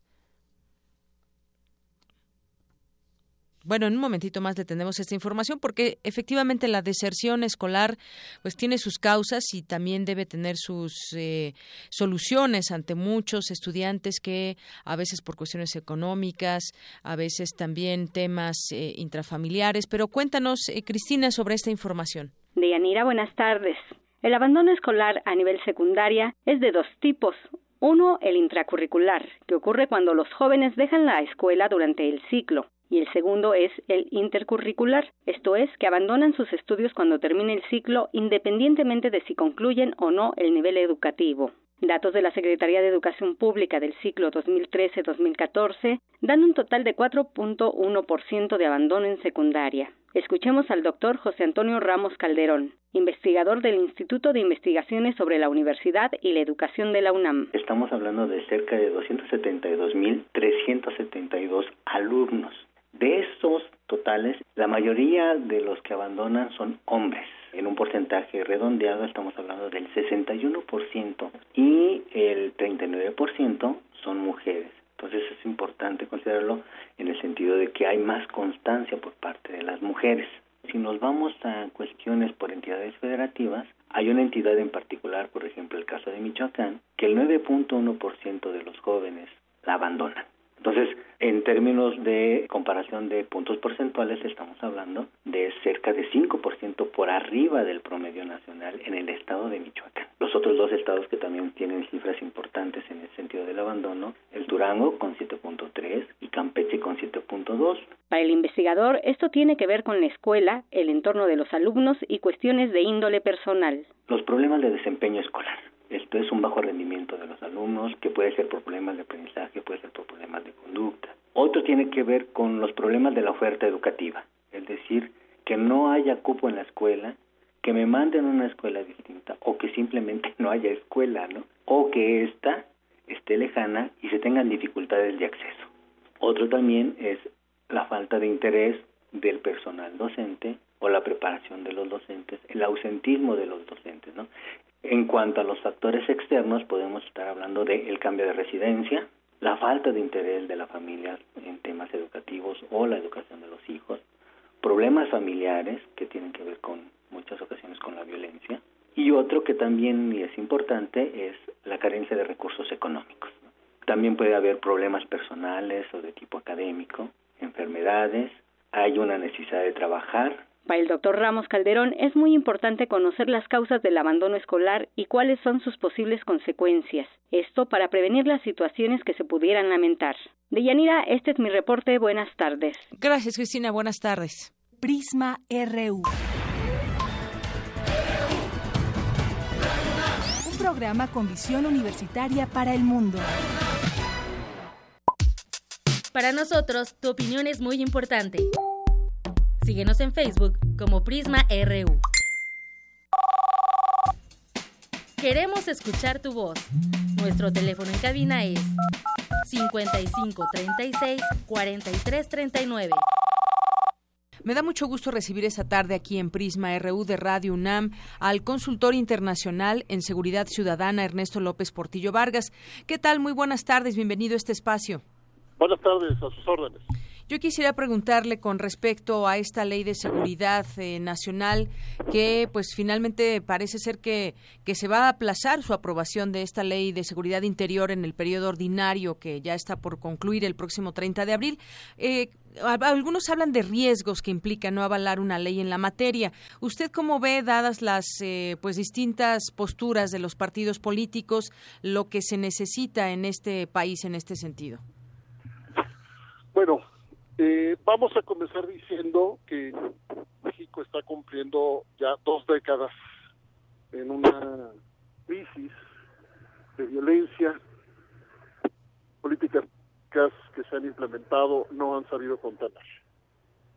El país hacia los 90, a principios de los 90, traía una larga historia de reducción de la violencia, particularmente el delito que se utiliza para comparar a los países en el mundo es el delito del homicidio, el homicidio intencional, venía bajando de manera importante. Desde, desde la segunda mitad de los 90 y finales de siglo y principios de siglo, todo esto cambió. México llegó a tener seis homicidios por cada 100.000 habitantes, que es una tasa pues alta si se compara con los países con los países con mayores niveles de paz en el mundo, pero muy baja si se le compara con los países de mayor nivel de violencia. Sin embargo, México se, se fue para arriba la violencia. Desde 2006, 2007 en adelante, hemos multiplicado, eh, algunos algunas cifras nos hablan de haber multiplicado cuatro veces los homicidios dolosos en el país. Esta ley de seguridad interior es como la fase, esta propuesta de ley de seguridad interior es como la fase superior de todos estos despropósitos que el Estado mexicano ha venido haciendo, creando instituciones y leyes que no funcionan para reducir la violencia. En el 95 se creó el Sistema Nacional de Seguridad Pública, en el 96 se creó la Ley Federal contra la Delincuencia Organizada, Luego más hacia acá, hacia 2008, tenemos una reforma penal de mayor calado en todo el país. Y hemos estado haciendo ajustes institucionales y crecimiento presupuestal sin parar. Algo anda muy mal cuando un país decide invertir más y decide invertir mucho más en una política pública y no llegan los resultados. Nosotros en el colectivo Seguridad sin Guerra, un colectivo que los invito a conocer el portal seguridadsinguerra.org.mx, hemos presentado una alternativa a esta ley. La ley de seguridad interior tiene, tiene la misma medicina que no ha funcionado, que es seguir, seguir desplegando el uso de la fuerza pública en el país, utilizando hasta lo más posible a la policía y a los militares, seguir desplegando la fuerza pública para todo el país, ahí donde las cosas empeoran en materia de violencia, pero la ley de seguridad interior no resuelve el problema de fondo, que es, son las causas, las raíces profundas de la violencia. Y en esas raíces está, por un lado, múltiples comunidades en el país que no tienen mecanismos de contención para la violencia, tanto desde el punto de vista informal, que son la familia, la casa, las comunidades, las escuelas, las iglesias, todos estos sistemas informales de contención de violencia que hoy están en, en, algunos lugares del país colapsados, pero también los sistemas formales de contención de la violencia, que son las instituciones del Estado, que no alcanzan a intervenir adecuadamente ni para prevenir ni para castigar la violencia y los hechos delictivos. Entonces, nos oponemos a la aprobación de la Ley de Seguridad Interior. Hemos, hemos llevado mucha evidencia con universidades como el CIDE, como la UNAM, como, como, como, con organizaciones como Fundar, este colectivo tiene eh, decenas de organizaciones y hemos llevado evidencia para enseñar que la ley de seguridad interior no es el camino y tenemos una alternativa que es la reconstrucción del Sistema Nacional de Seguridad Pública y la recuperación eh, a profundidad de las políticas de prevención de la violencia y el delito. Así es, y como usted bien dice, es una, una propuesta de reconstrucción, porque sin duda el problema es complejo si nos vamos a las causas y a las raíces de, de la violencia, pero entonces habría que eh, seguir desplegando, como usted dice, el uso de la, de la fuerza pública en el país, dado que no se encuentran las condiciones en los estados para que las policías estatales y municipales tomen ese control. Habría también que replantear eh, pues justamente la labor que se hace desde los estados con sus policías también? Por eso justamente nos referimos del Sistema Nacional de Seguridad Pública. eh, tal vez la gente ya esto lo olvidó porque, porque, bueno, ha pasado mucho tiempo y nos hemos acostumbrado a las malas noticias, pero hay que recordarle a todos que, que desde el presidente Cedillo se empezaron a generar fondos, fondos federales presupuesto público federal importante para mandar fondos a los estados y a los municipios, precisamente, según dicen las normas y los fines para esos presupuestos, precisamente para hacer reconstrucción profunda de las instituciones, pero también para trabajar en el tejido social, trabajar a profundidad y reducir lo que se conoce como los factores de riesgo. Esto es lo que no se ha logrado si nosotros tenemos una ley de seguridad interior, esa ley no se mete con los problemas de fondo. Esa ley no modifica la medicina. Esa ley no dice cómo sí reduciremos la violencia. Por ejemplo, trabajando con las comunidades, por ejemplo, a la policía. Es, es, una, es una muy mala noticia para México que cuatro sexenios después de creado el sistema de seguridad pública, sigamos pensando en las mismas medicinas que no han funcionado. Este, que no es un problema del presidente en turno, es un problema de, de, todo el pacto federal, es un problema de municipios, de los poderes ejecutivos en los municipios, de los poderes ejecutivos en los, en los gobiernos estatales y desde luego también de la presidencia de la República. Pero el problema fundamental es que no ha tenido el Estado mexicano la capacidad de construir una propuesta integral de reconstrucción de, del tejido social y de reconstrucción de las instituciones. Entonces, hoy eh, eh, el peor saldo que tenemos, además de la violencia misma, es que la gente ya no cree en la solución a la violencia. Me enfrento todos los días en foros, en conferencias, en talleres, en los medios de comunicación, me enfrento con una percepción pública, una percepción colectiva que básicamente ya no le da ninguna credibilidad a las propuestas que podamos hacer, aun si enseñamos que estas propuestas están inspiradas en métodos probados en el mundo, aun si enseñamos indicadores, diagnósticos, ya cuesta muchísimo trabajo que los mexicanos crean en que la violencia de alguna manera puede ser reducida. Decimos y reiteramos que no es la ley de seguridad interior el camino, porque la ley de seguridad interior, insisto, no se mete ni con la reconstrucción de tejido social, ni con la reconstrucción de las instituciones, que es la promesa que nos hizo el Sistema Nacional de Seguridad Pública. Ojo, ojo, que el presidente Peña Nieto tuvo una muy buena idea, a nuestro parecer una muy buena idea, que fue sacar el primer programa nacional de prevención del delito, primer programa nacional de, de, prevención social del delito y la violencia, el PRONAPRES, bueno, la mala noticia es que eh, eh, como, como se tiene una mirada muy corta en muchos sectores de la política en México, se esperaba que ese programa diera resultados inmediatos. Esto es irreal, la prevención no construye resultados inmediatos, pero ya empezaba el programa ciertamente a enseñar algunos primeros resultados y en ese momento se cortaron los fondos al programa. Es decir, mientras nos ofrecen la ley de seguridad interior, nos avisan que el subsidio federal para el Programa Nacional de Prevención se ha terminado. 2017 ya no tiene fondos federales para la prevención. Entonces, estamos en un, en un absurdo, porque si usted mira los, las enseñanzas de los reportes más importantes en la materia, le voy a mencionar solo uno que puede el auditorio buscar, que se llama Seguridad Ciudadana con Rostro Humano, que es un reporte que se puede encontrar inmediatamente en Internet y que revisó las políticas de seguridad en América Latina, lo que recomienda es la prevención. Es decir, la prevención es la medicina moderna.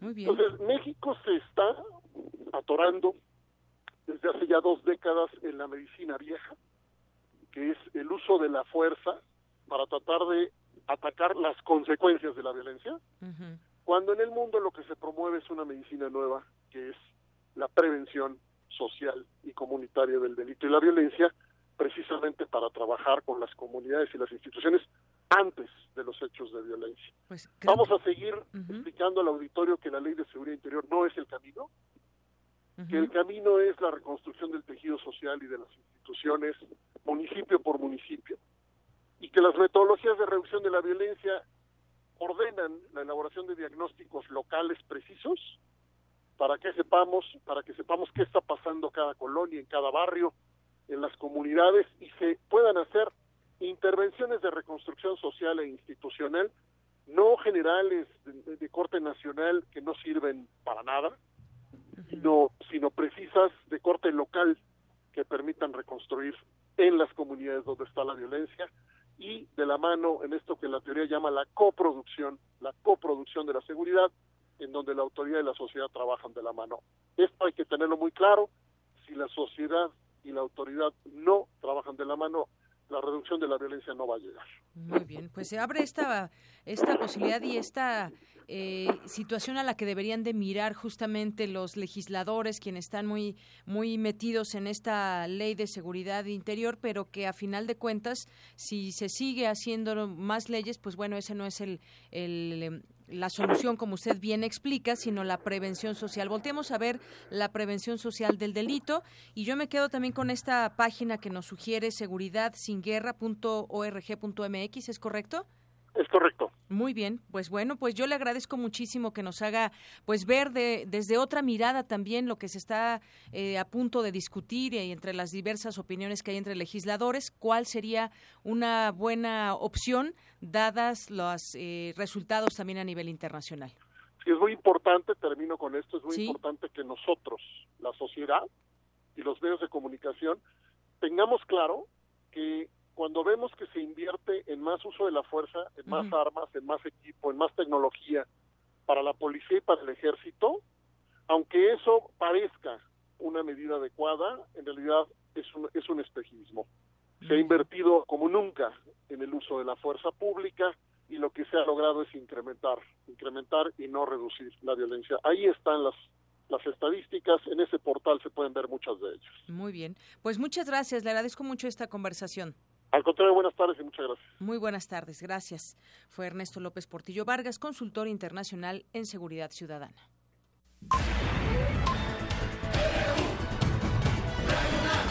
Prisma RU. Con Deyanira Morán. Para nosotros, tu opinión es muy importante. Síguenos en Facebook como Prisma RU. Global RU. ¿Qué tal, Eric Morales? Buenas tardes, bienvenido. ¿Qué tal, Deyanira? Buenas tardes, ¿cómo estás? Muy bien, gracias. Cuéntanos qué hay en la información internacional hoy. Pues hoy tenemos muchas cosas, todo lo del fin de semana, así que vamos a escuchar nuestras breves internacionales. La policía portuaria griega informó que al menos 15 personas murieron este lunes luego de naufragar frente a las costas de la isla de Lesbos en el este del mar Egeo. La vacuna contra la malaria más avanzada del mundo, pero con efectos todavía limitados, será probada a gran escala en Kenia, Ghana y Malawi, anunció la Organización Mundial de la Salud. El organismo señaló que espera vacunar a 360 mil niños entre 2018 y 2020. El secretario de Defensa estadounidense, Jim Mattis, llegó este lunes a Afganistán en una visita sorpresa. El presidente de Estados Unidos, Donald Trump, y el fiscal general Jeff Sessions coincidieron en que México de alguna forma pagará el muro fronterizo. Esto en el marco de la discusión en el Capitolio para asignar fondos a la construcción del muro. Más de 360 personas fallecidas y 100 desaparecidos han dejado las lluvias de la temporada invernal en Colombia, informaron autoridades del país sudamericano. El presidente de Brasil, Michel Temer, recibió al jefe de gobierno español, Mariano Rajoy. Las relaciones entre el Mercosur y la Unión Europea serán el tema principal de su reunión. Ahí está información de lo que sucedió este lunes 24 de abril y en otro tema, hablemos de Francia, país en, eh, que en 1789 eh, se redactó la primera declaración de los derechos humanos. Salió a las urnas este fin de semana para elegir a un nuevo presidente, quien estará en el poder por los próximos cinco años. Los sondeos previos no mintieron y los resultados finales en la primera vuelta arrojaron como ganadores al centralista y candidato independiente Emmanuel Macron, de 39 años, y quien busca ser el mandatario más joven en la historia de su país, y a la ultraderechista Marine Le Pen, quien busca convertirse en la primera presidenta de Francia. Afortunadamente la jornada electoral se llevó a cabo sin incidentes, pues recordemos que tres días antes un extremista disparó contra tres uniformados, terminando con la vida de uno de ellos e hiriendo de gravedad a, a otros dos. Los perfiles de Macron y Le Pen son opuestos, pues mientras el centralista es pro-europeo y busca una Francia amigable con los migrantes, Le Pen ha mostrado un discurso proteccionista y nacionalista ante inmigrantes y antimusulmanes. Luego de obtener el 24.01% de los, de los sufragios, Emmanuel Macron eh, agradeció a los franceses que apoyan su proyecto de nación. El sentimiento profundo, orgánico, milenario, que siempre ha llevado a nuestro pueblo, su compromiso con la patria, la energía por el interés colectivo, más allá de las divisiones, ganaron esta noche. Jamás voy a olvidar la voluntad, la energía exigente de miles de ustedes que desplegaron para que esto fuera posible. Desde hace un año, ustedes tomaron eh, el destino nacional, pudieron mostrar la esperanza por su país no era un sueño, sino una voluntad. En tanto, la líder de la ultraderecha, Marine Le Pen, eh, que obtuvo el 21.30% de los votos, aseguró que es momento de evitar que Francia sea parte del salvajismo global. Los franceses eh, deben eh, tomar esta oportunidad histórica que se abre, porque lo que está en juego en esta elección es la mundialización salvaje que pone en peligro nuestra civilización. Los franceses tienen que elegir de manera simple o continuamos por el camino de una desregularización total sin fronteras y sin protección, como con consecuencia las deslocalizaciones, las eh, competencias internacionales, la inmigración en masas, la libre circulación de terroristas. Este reino es el del eh, rey dinero. Los otros dos aspirantes que formaban parte de los cuatro punteros, François Fillon de la, del, del centro derechismo y Jean-Luc Mélenchon de, extrema, de la extrema izquierda, han anunciado que votarán por Emmanuel Macron. Quien también anunció esto fue el presidente François Hollande. La Unión Europea llamó a los franceses a votar por Emmanuel Macron, eh, pues insistieron que una Europea unida es importante para enfrentar los retos del futuro. Con base en los sondeos de este lunes, Macron ganaría la segunda vuelta que se realizará el próximo 7 de mayo, con el 61 con el 61% de la intención del voto contra el 39% de Marine Le Pen. Pues sin duda importantes estas elecciones en Francia y bueno, pues como se esperaba, Macron y Le Pen llegan a la segunda vuelta donde el centralista tiene la ventaja, una amplia ventaja eh, en cuanto pues a este discurso proteccionista y nacionalista de Le Pen. Así es, y, bueno, cada uno con ese perfil diferente que ya nos decías, cómo contrasta una extrema derecha donde pues ven a los migrantes como la amenaza para, para Francia, para Europa, y por otra parte, pues Emmanuel Macron Macron que además de, de, su juventud pues llega con esas ideas que seguramente pues eh, a mucha gente que ahora eh, son franceses pero que tienen alguna liga eh, de que vienen de padres de otro país pues bueno puede simpatizar y ya que están asentados ahí se lleva por supuesto me imagino esos votos y ya veremos porque pues finalmente como dices todo se encamina a que la segunda vuelta la gane Emmanuel Macron. Sí, y la Unión Europea pues eh, pide a los franceses que voten por, por Macron porque eh, recordemos que Le Pen ha dicho que eh, pues hará un referéndum, referéndum en caso de llegar al poder para eh, saber si los franceses quieren o no salir de ese organismo continental, lo cual sería un duro golpe después de la salida de Reino Unido.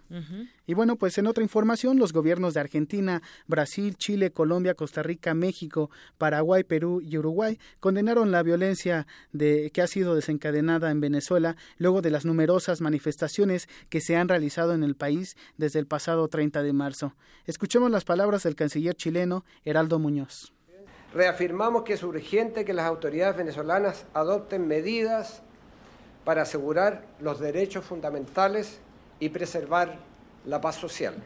Resulta imperativo que la hermana República Bolivariana de Venezuela retome la senda de la institucionalidad democrática y que su gobierno fije fechas para el cumplimiento del cronograma electoral libere los presos políticos y garantice la separación de poderes constitucionales. Por su parte, el presidente de Perú, Pedro Pablo Kuczynski, aseguró que su país está dispuesto a colaborar con Venezuela para fortalecer su democracia. Igual que otros gobiernos democráticos en América Latina, estamos muy preocupados por lo que pasa en Venezuela. No queremos entrometernos en la situación de otro país hermano pero sí creemos que no debe haber prisioneros políticos en una democracia, no debe haber muertos en las manifestaciones. Estos países también pidieron que el gobierno de Nicolás Maduro convoque a nuevas elecciones este mismo año. En tanto, el presidente venezolano aseguró que no permitirá conatos de violencia durante las manifestaciones. Y seguiremos cuidando la paz hasta que derrotemos el último foco de violencia de los golpistas y de los intervencionistas tengan duda que los vamos a apagar y a derrotar hasta el último foco que les quede donde les quede. Además, retó a la oposición a realizar elecciones ya. Tenemos que cuidar el país. Por eso es que ellos dicen elecciones, no. Yo digo elecciones, sí, y ya. Diálogo político por la paz, sí, ya.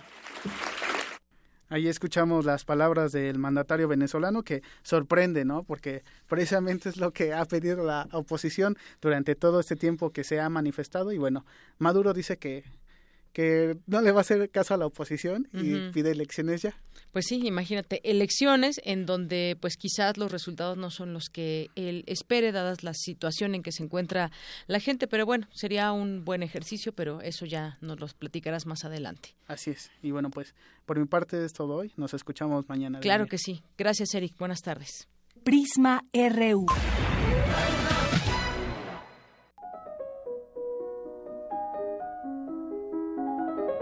Cartografía RU con Otto Cázares.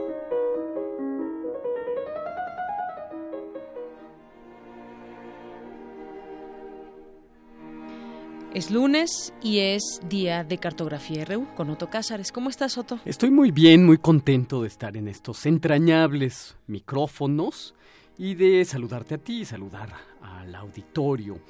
El sábado 22 de abril se celebró el Día Mundial del Circo y yo lo recuerdo con esa frase que repetía el cineasta Federico Fellini acerca de que el circo no es solo un espectáculo, sino una auténtica experiencia de vida.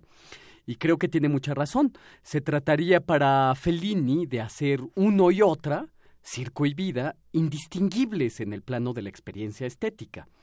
Y por supuesto que en nuestro país podemos comprender muy bien este acerto feliniano, pero desde otra perspectiva, una perspectiva menos festiva, una perspectiva menos alegre y desde luego ajena a toda estética, porque en México la contigüidad circo y vida toma unas notas un tanto estridentes con todas esas fugas, capturas y recapturas de esos safios gobernantes. Pero voy a lo mío.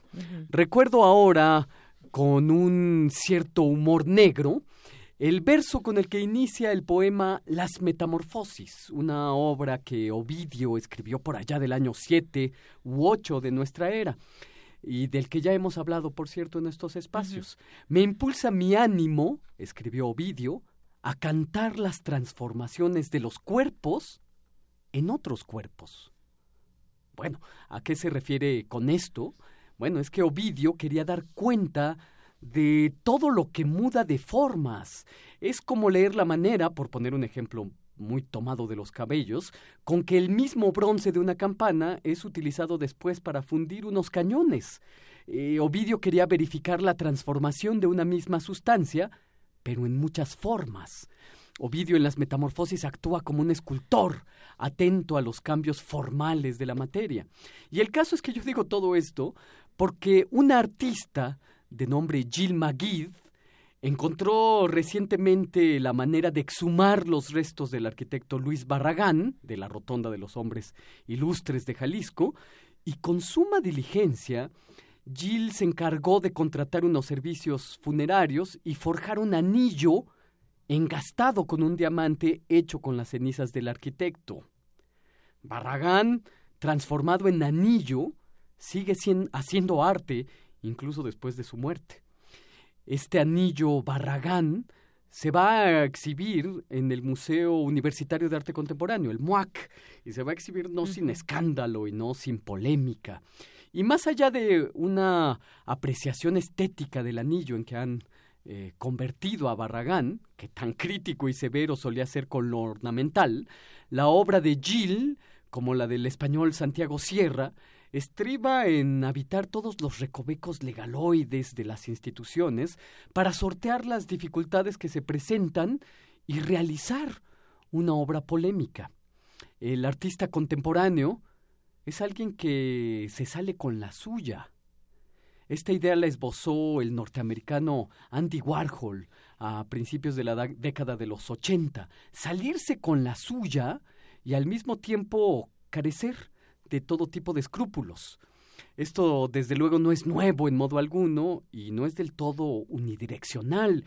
Ya muchas veces nos hemos preguntado en foros, en discusiones académicas, en charlas de circunstancias, eh, acerca de la índole ética de este sistema simbólico que es el arte contemporáneo, que a través de su sustento teórico permite pensar y permite realizar actos sumamente transgresores cobijados por su circuito institucional, es decir, cobijados por museos, galerías, ferias, curadores, críticos de arte, etcétera, etcétera. No son pocas las obras, como la que nos ocupa, que suscitan estos cuestionamientos y de ningún modo han quedado siquiera esbozadas sus posibles respuestas. Las transformaciones de Luis Barragán es el título de esta cartografía. Y su más reciente transformación tiene una nota escabrosa. Que se nos dé la oportunidad de cambiar de modos de ser, incluso después de la muerte, sí. Pero que estas transformaciones obedezcan a la propia voluntad y no al arbitrio de un artista inescrupuloso en busca de reflectores y de forma muy gratuita. Ay, mi querido y admirado Barragán, que te han convertido en un ornamento que ni siquiera se va a llevar en el dedo corazón. Está pensado para ser exhibido. Para ti, Barragán, todos los honores de tus muros desnudos y también tu recuerdo entrañable. Para una vida política inescrupulosa, un arte inescrupuloso. Esa parece ser la correspondencia y la única reciprocidad posible. Por allá de la década de los 30 del siglo pasado, el pensador judío alemán Walter Benjamin decía que no hay documento de cultura que no sea al mismo tiempo un documento de barbarie. Por lo que respecta al anillo de Barragán, esta reflexión se halla en lo correcto, y según mi criterio, podemos distinguir una época de civilización de una época de barbarie por cuanto que esta última tiende a la destrucción. La época de civilización tendería más bien a la construcción. A mí, en lo personal, me gusta el nihilismo literario, pero este nihilismo es solo descreimiento del mundo. Yo veo en la obra de Gilles McGill un gesto de descreimiento del mundo con unas notas bastante sórdidas de barbarie y además de una gratuidad pasmosa, lo que me resulta interesante en el ámbito que nos ocupa es que se necesiten estas notas de intenso agitamiento simbólico para ponderar un legado y una voz. Si Ovidio cantó a la transformación en su poema, alterando la materia pero conservando la sustancia, Gilles Maguire transforma a Barragán en un anillo de diamante y conserva la materia, pero se olvida de la sustancia a través de un simple y llano servicio funerario. Y esto es lo que yo tengo que decir este lunes 24 de abril de 2017. Y gracias por tu opinión, tu reflexión que sin duda nos llena también a nosotros de esa pues de esa intención de, de descubrir qué hay detrás de todo esto, de pronto lo que llamas este arte inescrupuloso, ¿no? Por supuesto, sí, de una gratuidad pasmosa. Y, resulta eh, para mí eh, sorprendente que se necesiten estos agitamientos simbólicos para comenzar a eh, verificar qué es lo que sucede en términos legales y cómo están cobijadas estas actividades artísticas por un circuito teórico y un circuito galerístico y museístico. De ahí la polémica que levantan precisamente. Muy bien. Pues como siempre, muchas gracias, Otto. Hasta el próximo lunes, querida Deyanira. Hasta dentro de una semana. Buenas tardes. Hasta luego. Prisma RU. Gaceta UNAM. Y continuamos ahora eh, hoy es día lunes y es día de Gaceta también. Tenemos algunas recomendaciones para usted y le mandamos un saludo a Hugo Huitrón, que es director de Gaceta UNAM. Distingue Can a fotógrafa del CUEC, esta 49 quincena de realizadores del Festival Internacional de Cine de Cannes. Francia eligió una fotografía de la mexicana Graciela Iturbide, egresada del Centro Universitario de Estudios Cinematográficos, el CUEC, como la imagen del cartel y catálogo de la edición de este año. Se puede apreciar la foto en, la, en blanco y negro, tomada en Italia, y en la que se lee la palabra soño, que es sueño, y es el anuncio del encuentro que se celebrará del 18 al 28 de mayo en el balneario de la Costa Azul. Soñar es uno de los atributos mayores del cine, como lo hace este afiche compuesto a partir de una imagen extraordinaria de la gran fotógrafa mexicana Graciela Iturbide, destacó Edward eh, Weintraub, delegado general de la quincena de realizadores, una de las secciones paralelas más prestigiadas del certamen. Bueno, pues eso es lo que está en la portada de Gaceta UNAM, pero también entre sus páginas hay un proyecto internacional para conectar acervos digitalizados. Imagínense esta conexión virtual entre repositorios hemerográficos de distintas partes del mundo y la creación de herramientas para el análisis de los datos ofrecerá a los académicos una aproximación innovadora a una de las fuentes esenciales para la historia de los siglos XIX y XX. En otras páginas también destaca México, uno de los países con menor crecimiento, economía, tema del debate académico, pobreza, desigualdad, informalidad en el mercado de trabajo, rezago en educación y salud, pago de pensiones y crimen organizado son algunas de las consecuencias por las cuales México pues tiene tan poco crecimiento. Y la Academia y Sociedad en Defensa de Mexicanos en Estados Unidos, una propuesta de encuentro binacional. Ambos sectores deben influir para que las autoridades mexicanas tomen acciones firmes en favor de nuestros compatriotas. Y también se destaca el Foro Internacional en Chile, responsabilidad del Estado, la educación superior, dice el rector, con autonomía de decisiones, sin injerencias externas y con financiamiento público enfrentamos el presente y nos proyectamos hacia el futuro. Parte de sus palabras en este foro internacional de Chile. También en otra información atenta el ser humano contra la biodiversidad, interrumpe los procesos evolutivos y dice aquí en algunos datos interesantes se daña el ecosistema, ecosistemas, especies y genes y afirma Julia Carabias eh, de Ciencias. Entre 5 y 9 millones de especies de animales existen en el planeta, entre 11 y 58 mil de ellas se están extinguiendo anualmente. Estamos en un desencadenamiento de la sexta extinción planetaria, es lo que se destaca interesante este artículo. Y diagnóstico para renovar los buques oceanográficos, el objetivo garantizar que se mantengan en la vanguardia mundial para apoyar diversas investigaciones científicas. Es parte de lo que destaca hoy Gaceta UNAM. No se olviden también, la pueden consultar a través de, a través de su página y recordando las palabras de Hugo Huitrón que todas las semanas nos, nos dice, seamos felices. Dos con cincuenta minutos.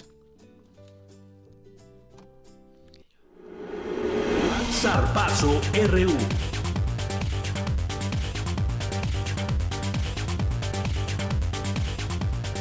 ¿Qué tal, Isaí Morales? ¿Cómo estás? Muy bien, Deyanir, ¿y tú cómo estás? Muy bien, pues aquí atenta a la información que nos traes, información deportiva. Pues va, pues va, empecemos con la información universitaria. El equipo representativo del UNAM cosechó ocho medallas durante su participación en el Campeonato Nacional de Remo 2017, de las cuales tres fueron oros, dos platas y tres más de bronce. Pues muy bien, ¿no? La verdad es que sí, eh, esta, esta Edith Márquez ella ganó los tres oros en la prueba individual sub-23.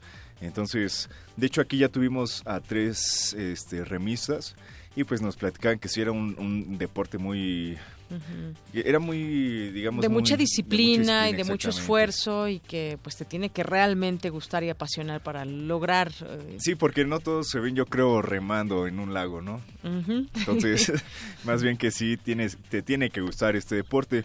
Por su parte, Juan Antonio Chávez, entrenador del equipo, aseguró que, bueno, estar satisfecho con el desempeño. Y pasando a más información de la UNAM, el Club Universidad Nacional cayó 2-0 ante el Veracruz en Ciudad Universitaria. El cuadro aureazul dio uno de los peores partidos en esta campaña. ¿De terminó plano? de plano. O sea, fue feo, realmente fue feo. Terminó con nueve jugadores. Luego de que Darío Verón se hizo expulsar de una forma muy tonta realmente en la primera mitad. Y lo que, bueno, esto mermó la defensa. De por sí ya venía un poco cojeando esta defensa de los Pumas. No ha sido, ha sido la segunda eh, defensa más goleada del torneo. Entonces imagínate cómo que era un Verón, que realmente no ha hecho nada en este torneo. Darío Verón ya los años ya le pesan, ya no es veloz como antes, entonces no, no, este, pues no afectó tanto, sin embargo, sí los Pumas a partir de esa expulsión se vinieron abajo. El primer gol se produjo por un error de Van Ranking que al intentar despejar en el área eh, le dio un balonazo a Gerardo Alcoba en la nuca y el balón le rebotó a un jugador de Veracruz que aprovechó y metió el primer gol. También expulsaron a Nicolás Castillo y hay que recordar que este era su primer partido después de regresar de una lesión y por si fuera poco también expulsaron al técnico Francisco Palencia. Por su parte, eh, al término del partido, Palencia no apareció en la conferencia de prensa y sí lo hizo David Patiño, auxiliar técnico. Escuchemos lo que dijo. Más allá de las circunstancias que rodearon el juego, hemos jugado mal y no hay pretextos, no hay pretextos de ninguna manera. Eh, tenemos que asumir esa responsabilidad y bueno, estar en, estamos en, los que estamos en esto sabemos que hay momentos como estos, como estos y hay que salir de ellos. Primero que nada, aceptando cuando las cosas no van bien y buscando revertirlo en el tiempo. Ahora el resultado es malo, pésimo para nosotros, fuera del presupuesto. No estamos eliminados matemáticamente y mientras estemos este, con posibilidades matemáticas de calificarla, seguiremos peleando. Y por su parte, el estratega de los escualos, Juan Antonio Luna, se mostró contento por el triunfo, pues el equipo pelea por no descender. Escuchemos. Es un triunfo de oro, eh, llega en el momento justo, los resultados de ayer se acomodaron para que saliéramos del último lugar del porcentaje y nos da un respiro para seguir trabajando. Bueno, yo creo que se tiene que destacar, destacar el profesionalismo, la entrega, el coraje que pusieron, la vergüenza deportiva que mostraron durante los 90 minutos, a pesar de estar en una cancha complicada contra un rival complicado, un horario que desconocemos totalmente y la altura. El equipo tuvo ese, esa disposición al esfuerzo. Yo creo que eso es lo que hay que destacar ahora. Pues la verdad es que calificar el partido más bien a Pumas de pésimos, ¿no? No están, eh, no, no, están comprometidos, yo creo, con, con el equipo. Eh, hay que destacar que muchos aficionados al término del encuentro, pues pidieron la renuncia de Palencia, o sea, fuera Palencia se escuchaba en todo el estadio, también reclamaron a los jugadores que por momentos se veían, no sé, caminaban en vez de correr, no se veían comprometidos y pues lamentable porque daba mucho daba muchas esperanzas Palencia recordemos que el torneo anterior clasificó a la liguilla fue eliminado pero se veía se veía un equipo más comprometido cosa que en este torneo en el clausura 2017 pues no hemos visto. A Pumas le faltan dos partidos todavía por disputar, pero ya es muy complicado que clasifique a la liguilla. Tendrían que los equipos que están clasificados tendrían que perder y Pumas ganar los otros dos. Entonces ya es muy complicado para Pumas clasificar y esperemos que si, si continúa Palencia, pues esperemos que puedas empezar a hacer las cosas bien. Se necesita renovar la defensa porque era, ah, bueno, era una defensa algo vieja con Darío Verón de capitán. se le respeta por toda la trayectoria y todo lo que le dio a los Pumas, sin embargo, yo creo que ya debería de pensar en el retiro. Muy bien, bueno, pues ahí está, a ver, a ver con qué estrategia sale en el siguiente juego. Así es, visitan a Morelia y, y el próximo partido en casa es ante Puebla, me parece. Bueno. y por otro lado, al parecer, la limpia que recibió el Cruz Azul en la Noria la semana pasada sí funcionó. Le sirvió. Sí, porque el equipo celeste venció dos goles por uno a Chivas, quienes se habían coronado en días anteriores en la Copa MX. Y en información del balompié internacional, ¿cómo viste el partido del Barcelona? Pues muy bueno, ¿no? Yo creo que en algún momento cuando ya todos los del Barcelona pues sentían que el agua les llegaba al cuello, pues sale sale el milagro Messi, como decías. Sí, la verdad es que es un partido muy interesante, lleno de, de fútbol, podemos llamarlo así, ¿no? Hubo muchas llegadas por parte de los dos equipos, muy entretenido el partido, muy rico. Sin embargo, bueno, los catalanes vencieron 3 por 2 a los merengues con un bueno, hubo un penalti no marcado a favor del Real Madrid y la genialidad de Messi pues no no podía faltar. El codazo que recibió por ahí Messi. Eh, fue accidental, yo quiero destacarlo, fue un codazo accidental. Eso dicen, eso dicen. Pero ¿qué te parece si escuchamos lo que dijo Luis Enrique, el técnico culé que celebró la victoria del derby español? Ha sido un partido de dos grandes equipos que han intentado ganar eh, los dos partidos, que han podido ganarlo cualquiera de los dos y que sobre todo creo que el ritmo se ha notado el partido previo de Champions para los dos equipos, se ha notado en, la intensidad y en el ritmo del juego. Ya viste cómo han acabado los jugadores al final, eh, son partidos de exigencia máxima a nivel físico, pero también a nivel mental. Y bueno, para nosotros acaba de una manera tal como se había puesto el partido, como el 1-2, el hecho de marcar en el 92 el 2-3 hace que sea una inyección de, de moral bestial y un gran día para todos los catalanes. Y por su parte, el técnico merengue Zinedine Zidane aseguró que no hay nada que reprochar a sus jugadores. El balance que hacemos nosotros del partido es, hemos tenido oportunidad de, matar nosotros el partido, hemos tenido muchas ocasiones para hacer gol. Es ahí lo que, donde estamos nosotros un poco decepcionados es con, con nuestra, nuestra ocasión, porque son mucho, mucho, muchos partidos donde tenemos muchas ocasiones y no hacemos goles. Y al final, bueno, te castiga un poco porque es, de frente hay un equipo, un rival que sabe jugar, que sabe hacerte daño y, y al final no hicieron daño. Pero no tengo que nada reprochar a mis jugadores, nosotros vamos a seguir, no cambia nada. Bueno, y con esto el Barcelona se coloca como líder de la liga. Sin embargo, aún restan cinco partidos en el torneo, más uno que el Madrid tiene pendiente.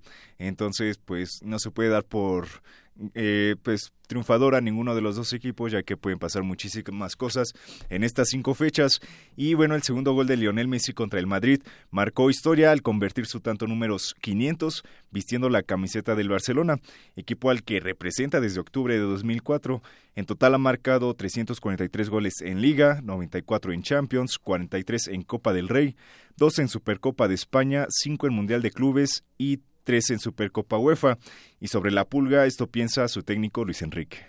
Comparar a Leo Messi, para mí el mejor jugador de la historia de todos los tiempos, que en esta época actual, moderna, en la que toda la gente está mejor preparada psicológicamente, físicamente, técnicamente, él marca las diferencias que marca y que haya hecho hoy su gol 500. Es un gran placer para todos los culés tener a Leo Messi eh, identificado como un culé más desde siempre y, hoy ha vuelto a hacer de, de, las suyas. El Barça es un club que tiene una historia de muchísimos años, pero claramente parte importante de su historia eh, se la debe a Leo Messi. Y para finalizar, ya quedó definida la final de la Liga eh, Mexicana de Fútbol Americano. Los mayas buscarán el bicampeonato de la liga al vencer 48 por 18 a los Eagles. Y el Imperio Azul fue muy superior a los rojos y disputará el tazón México 2 ante Dinos que venció 13 por 10 a los Raptors. El tazón se jugará el próximo 30 de abril aquí en la Ciudad de México. Pues de Yanira, hasta aquí la información deportiva y nos escuchamos mañana. Claro que sí. Gracias Isaí. Buenas tardes. Buenas tardes.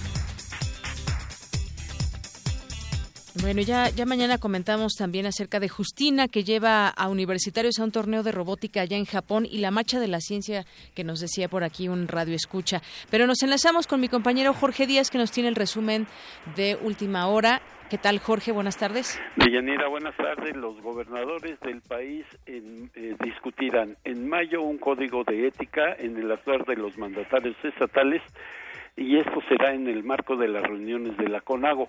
Así lo anuncia Graco Ramírez, actual eh, presidente de este organismo.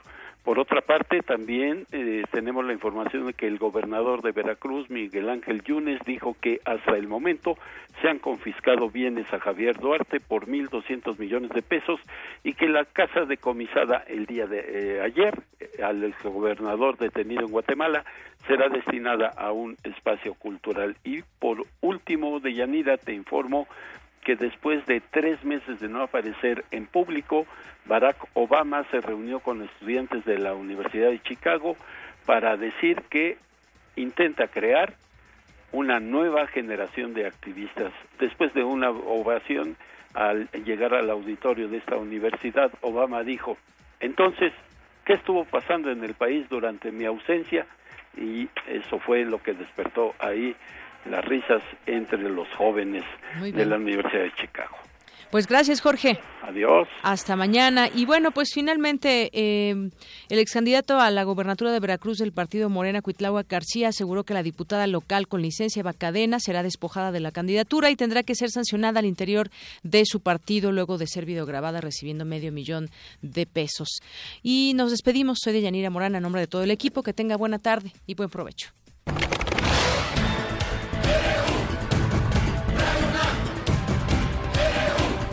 Prisma RU.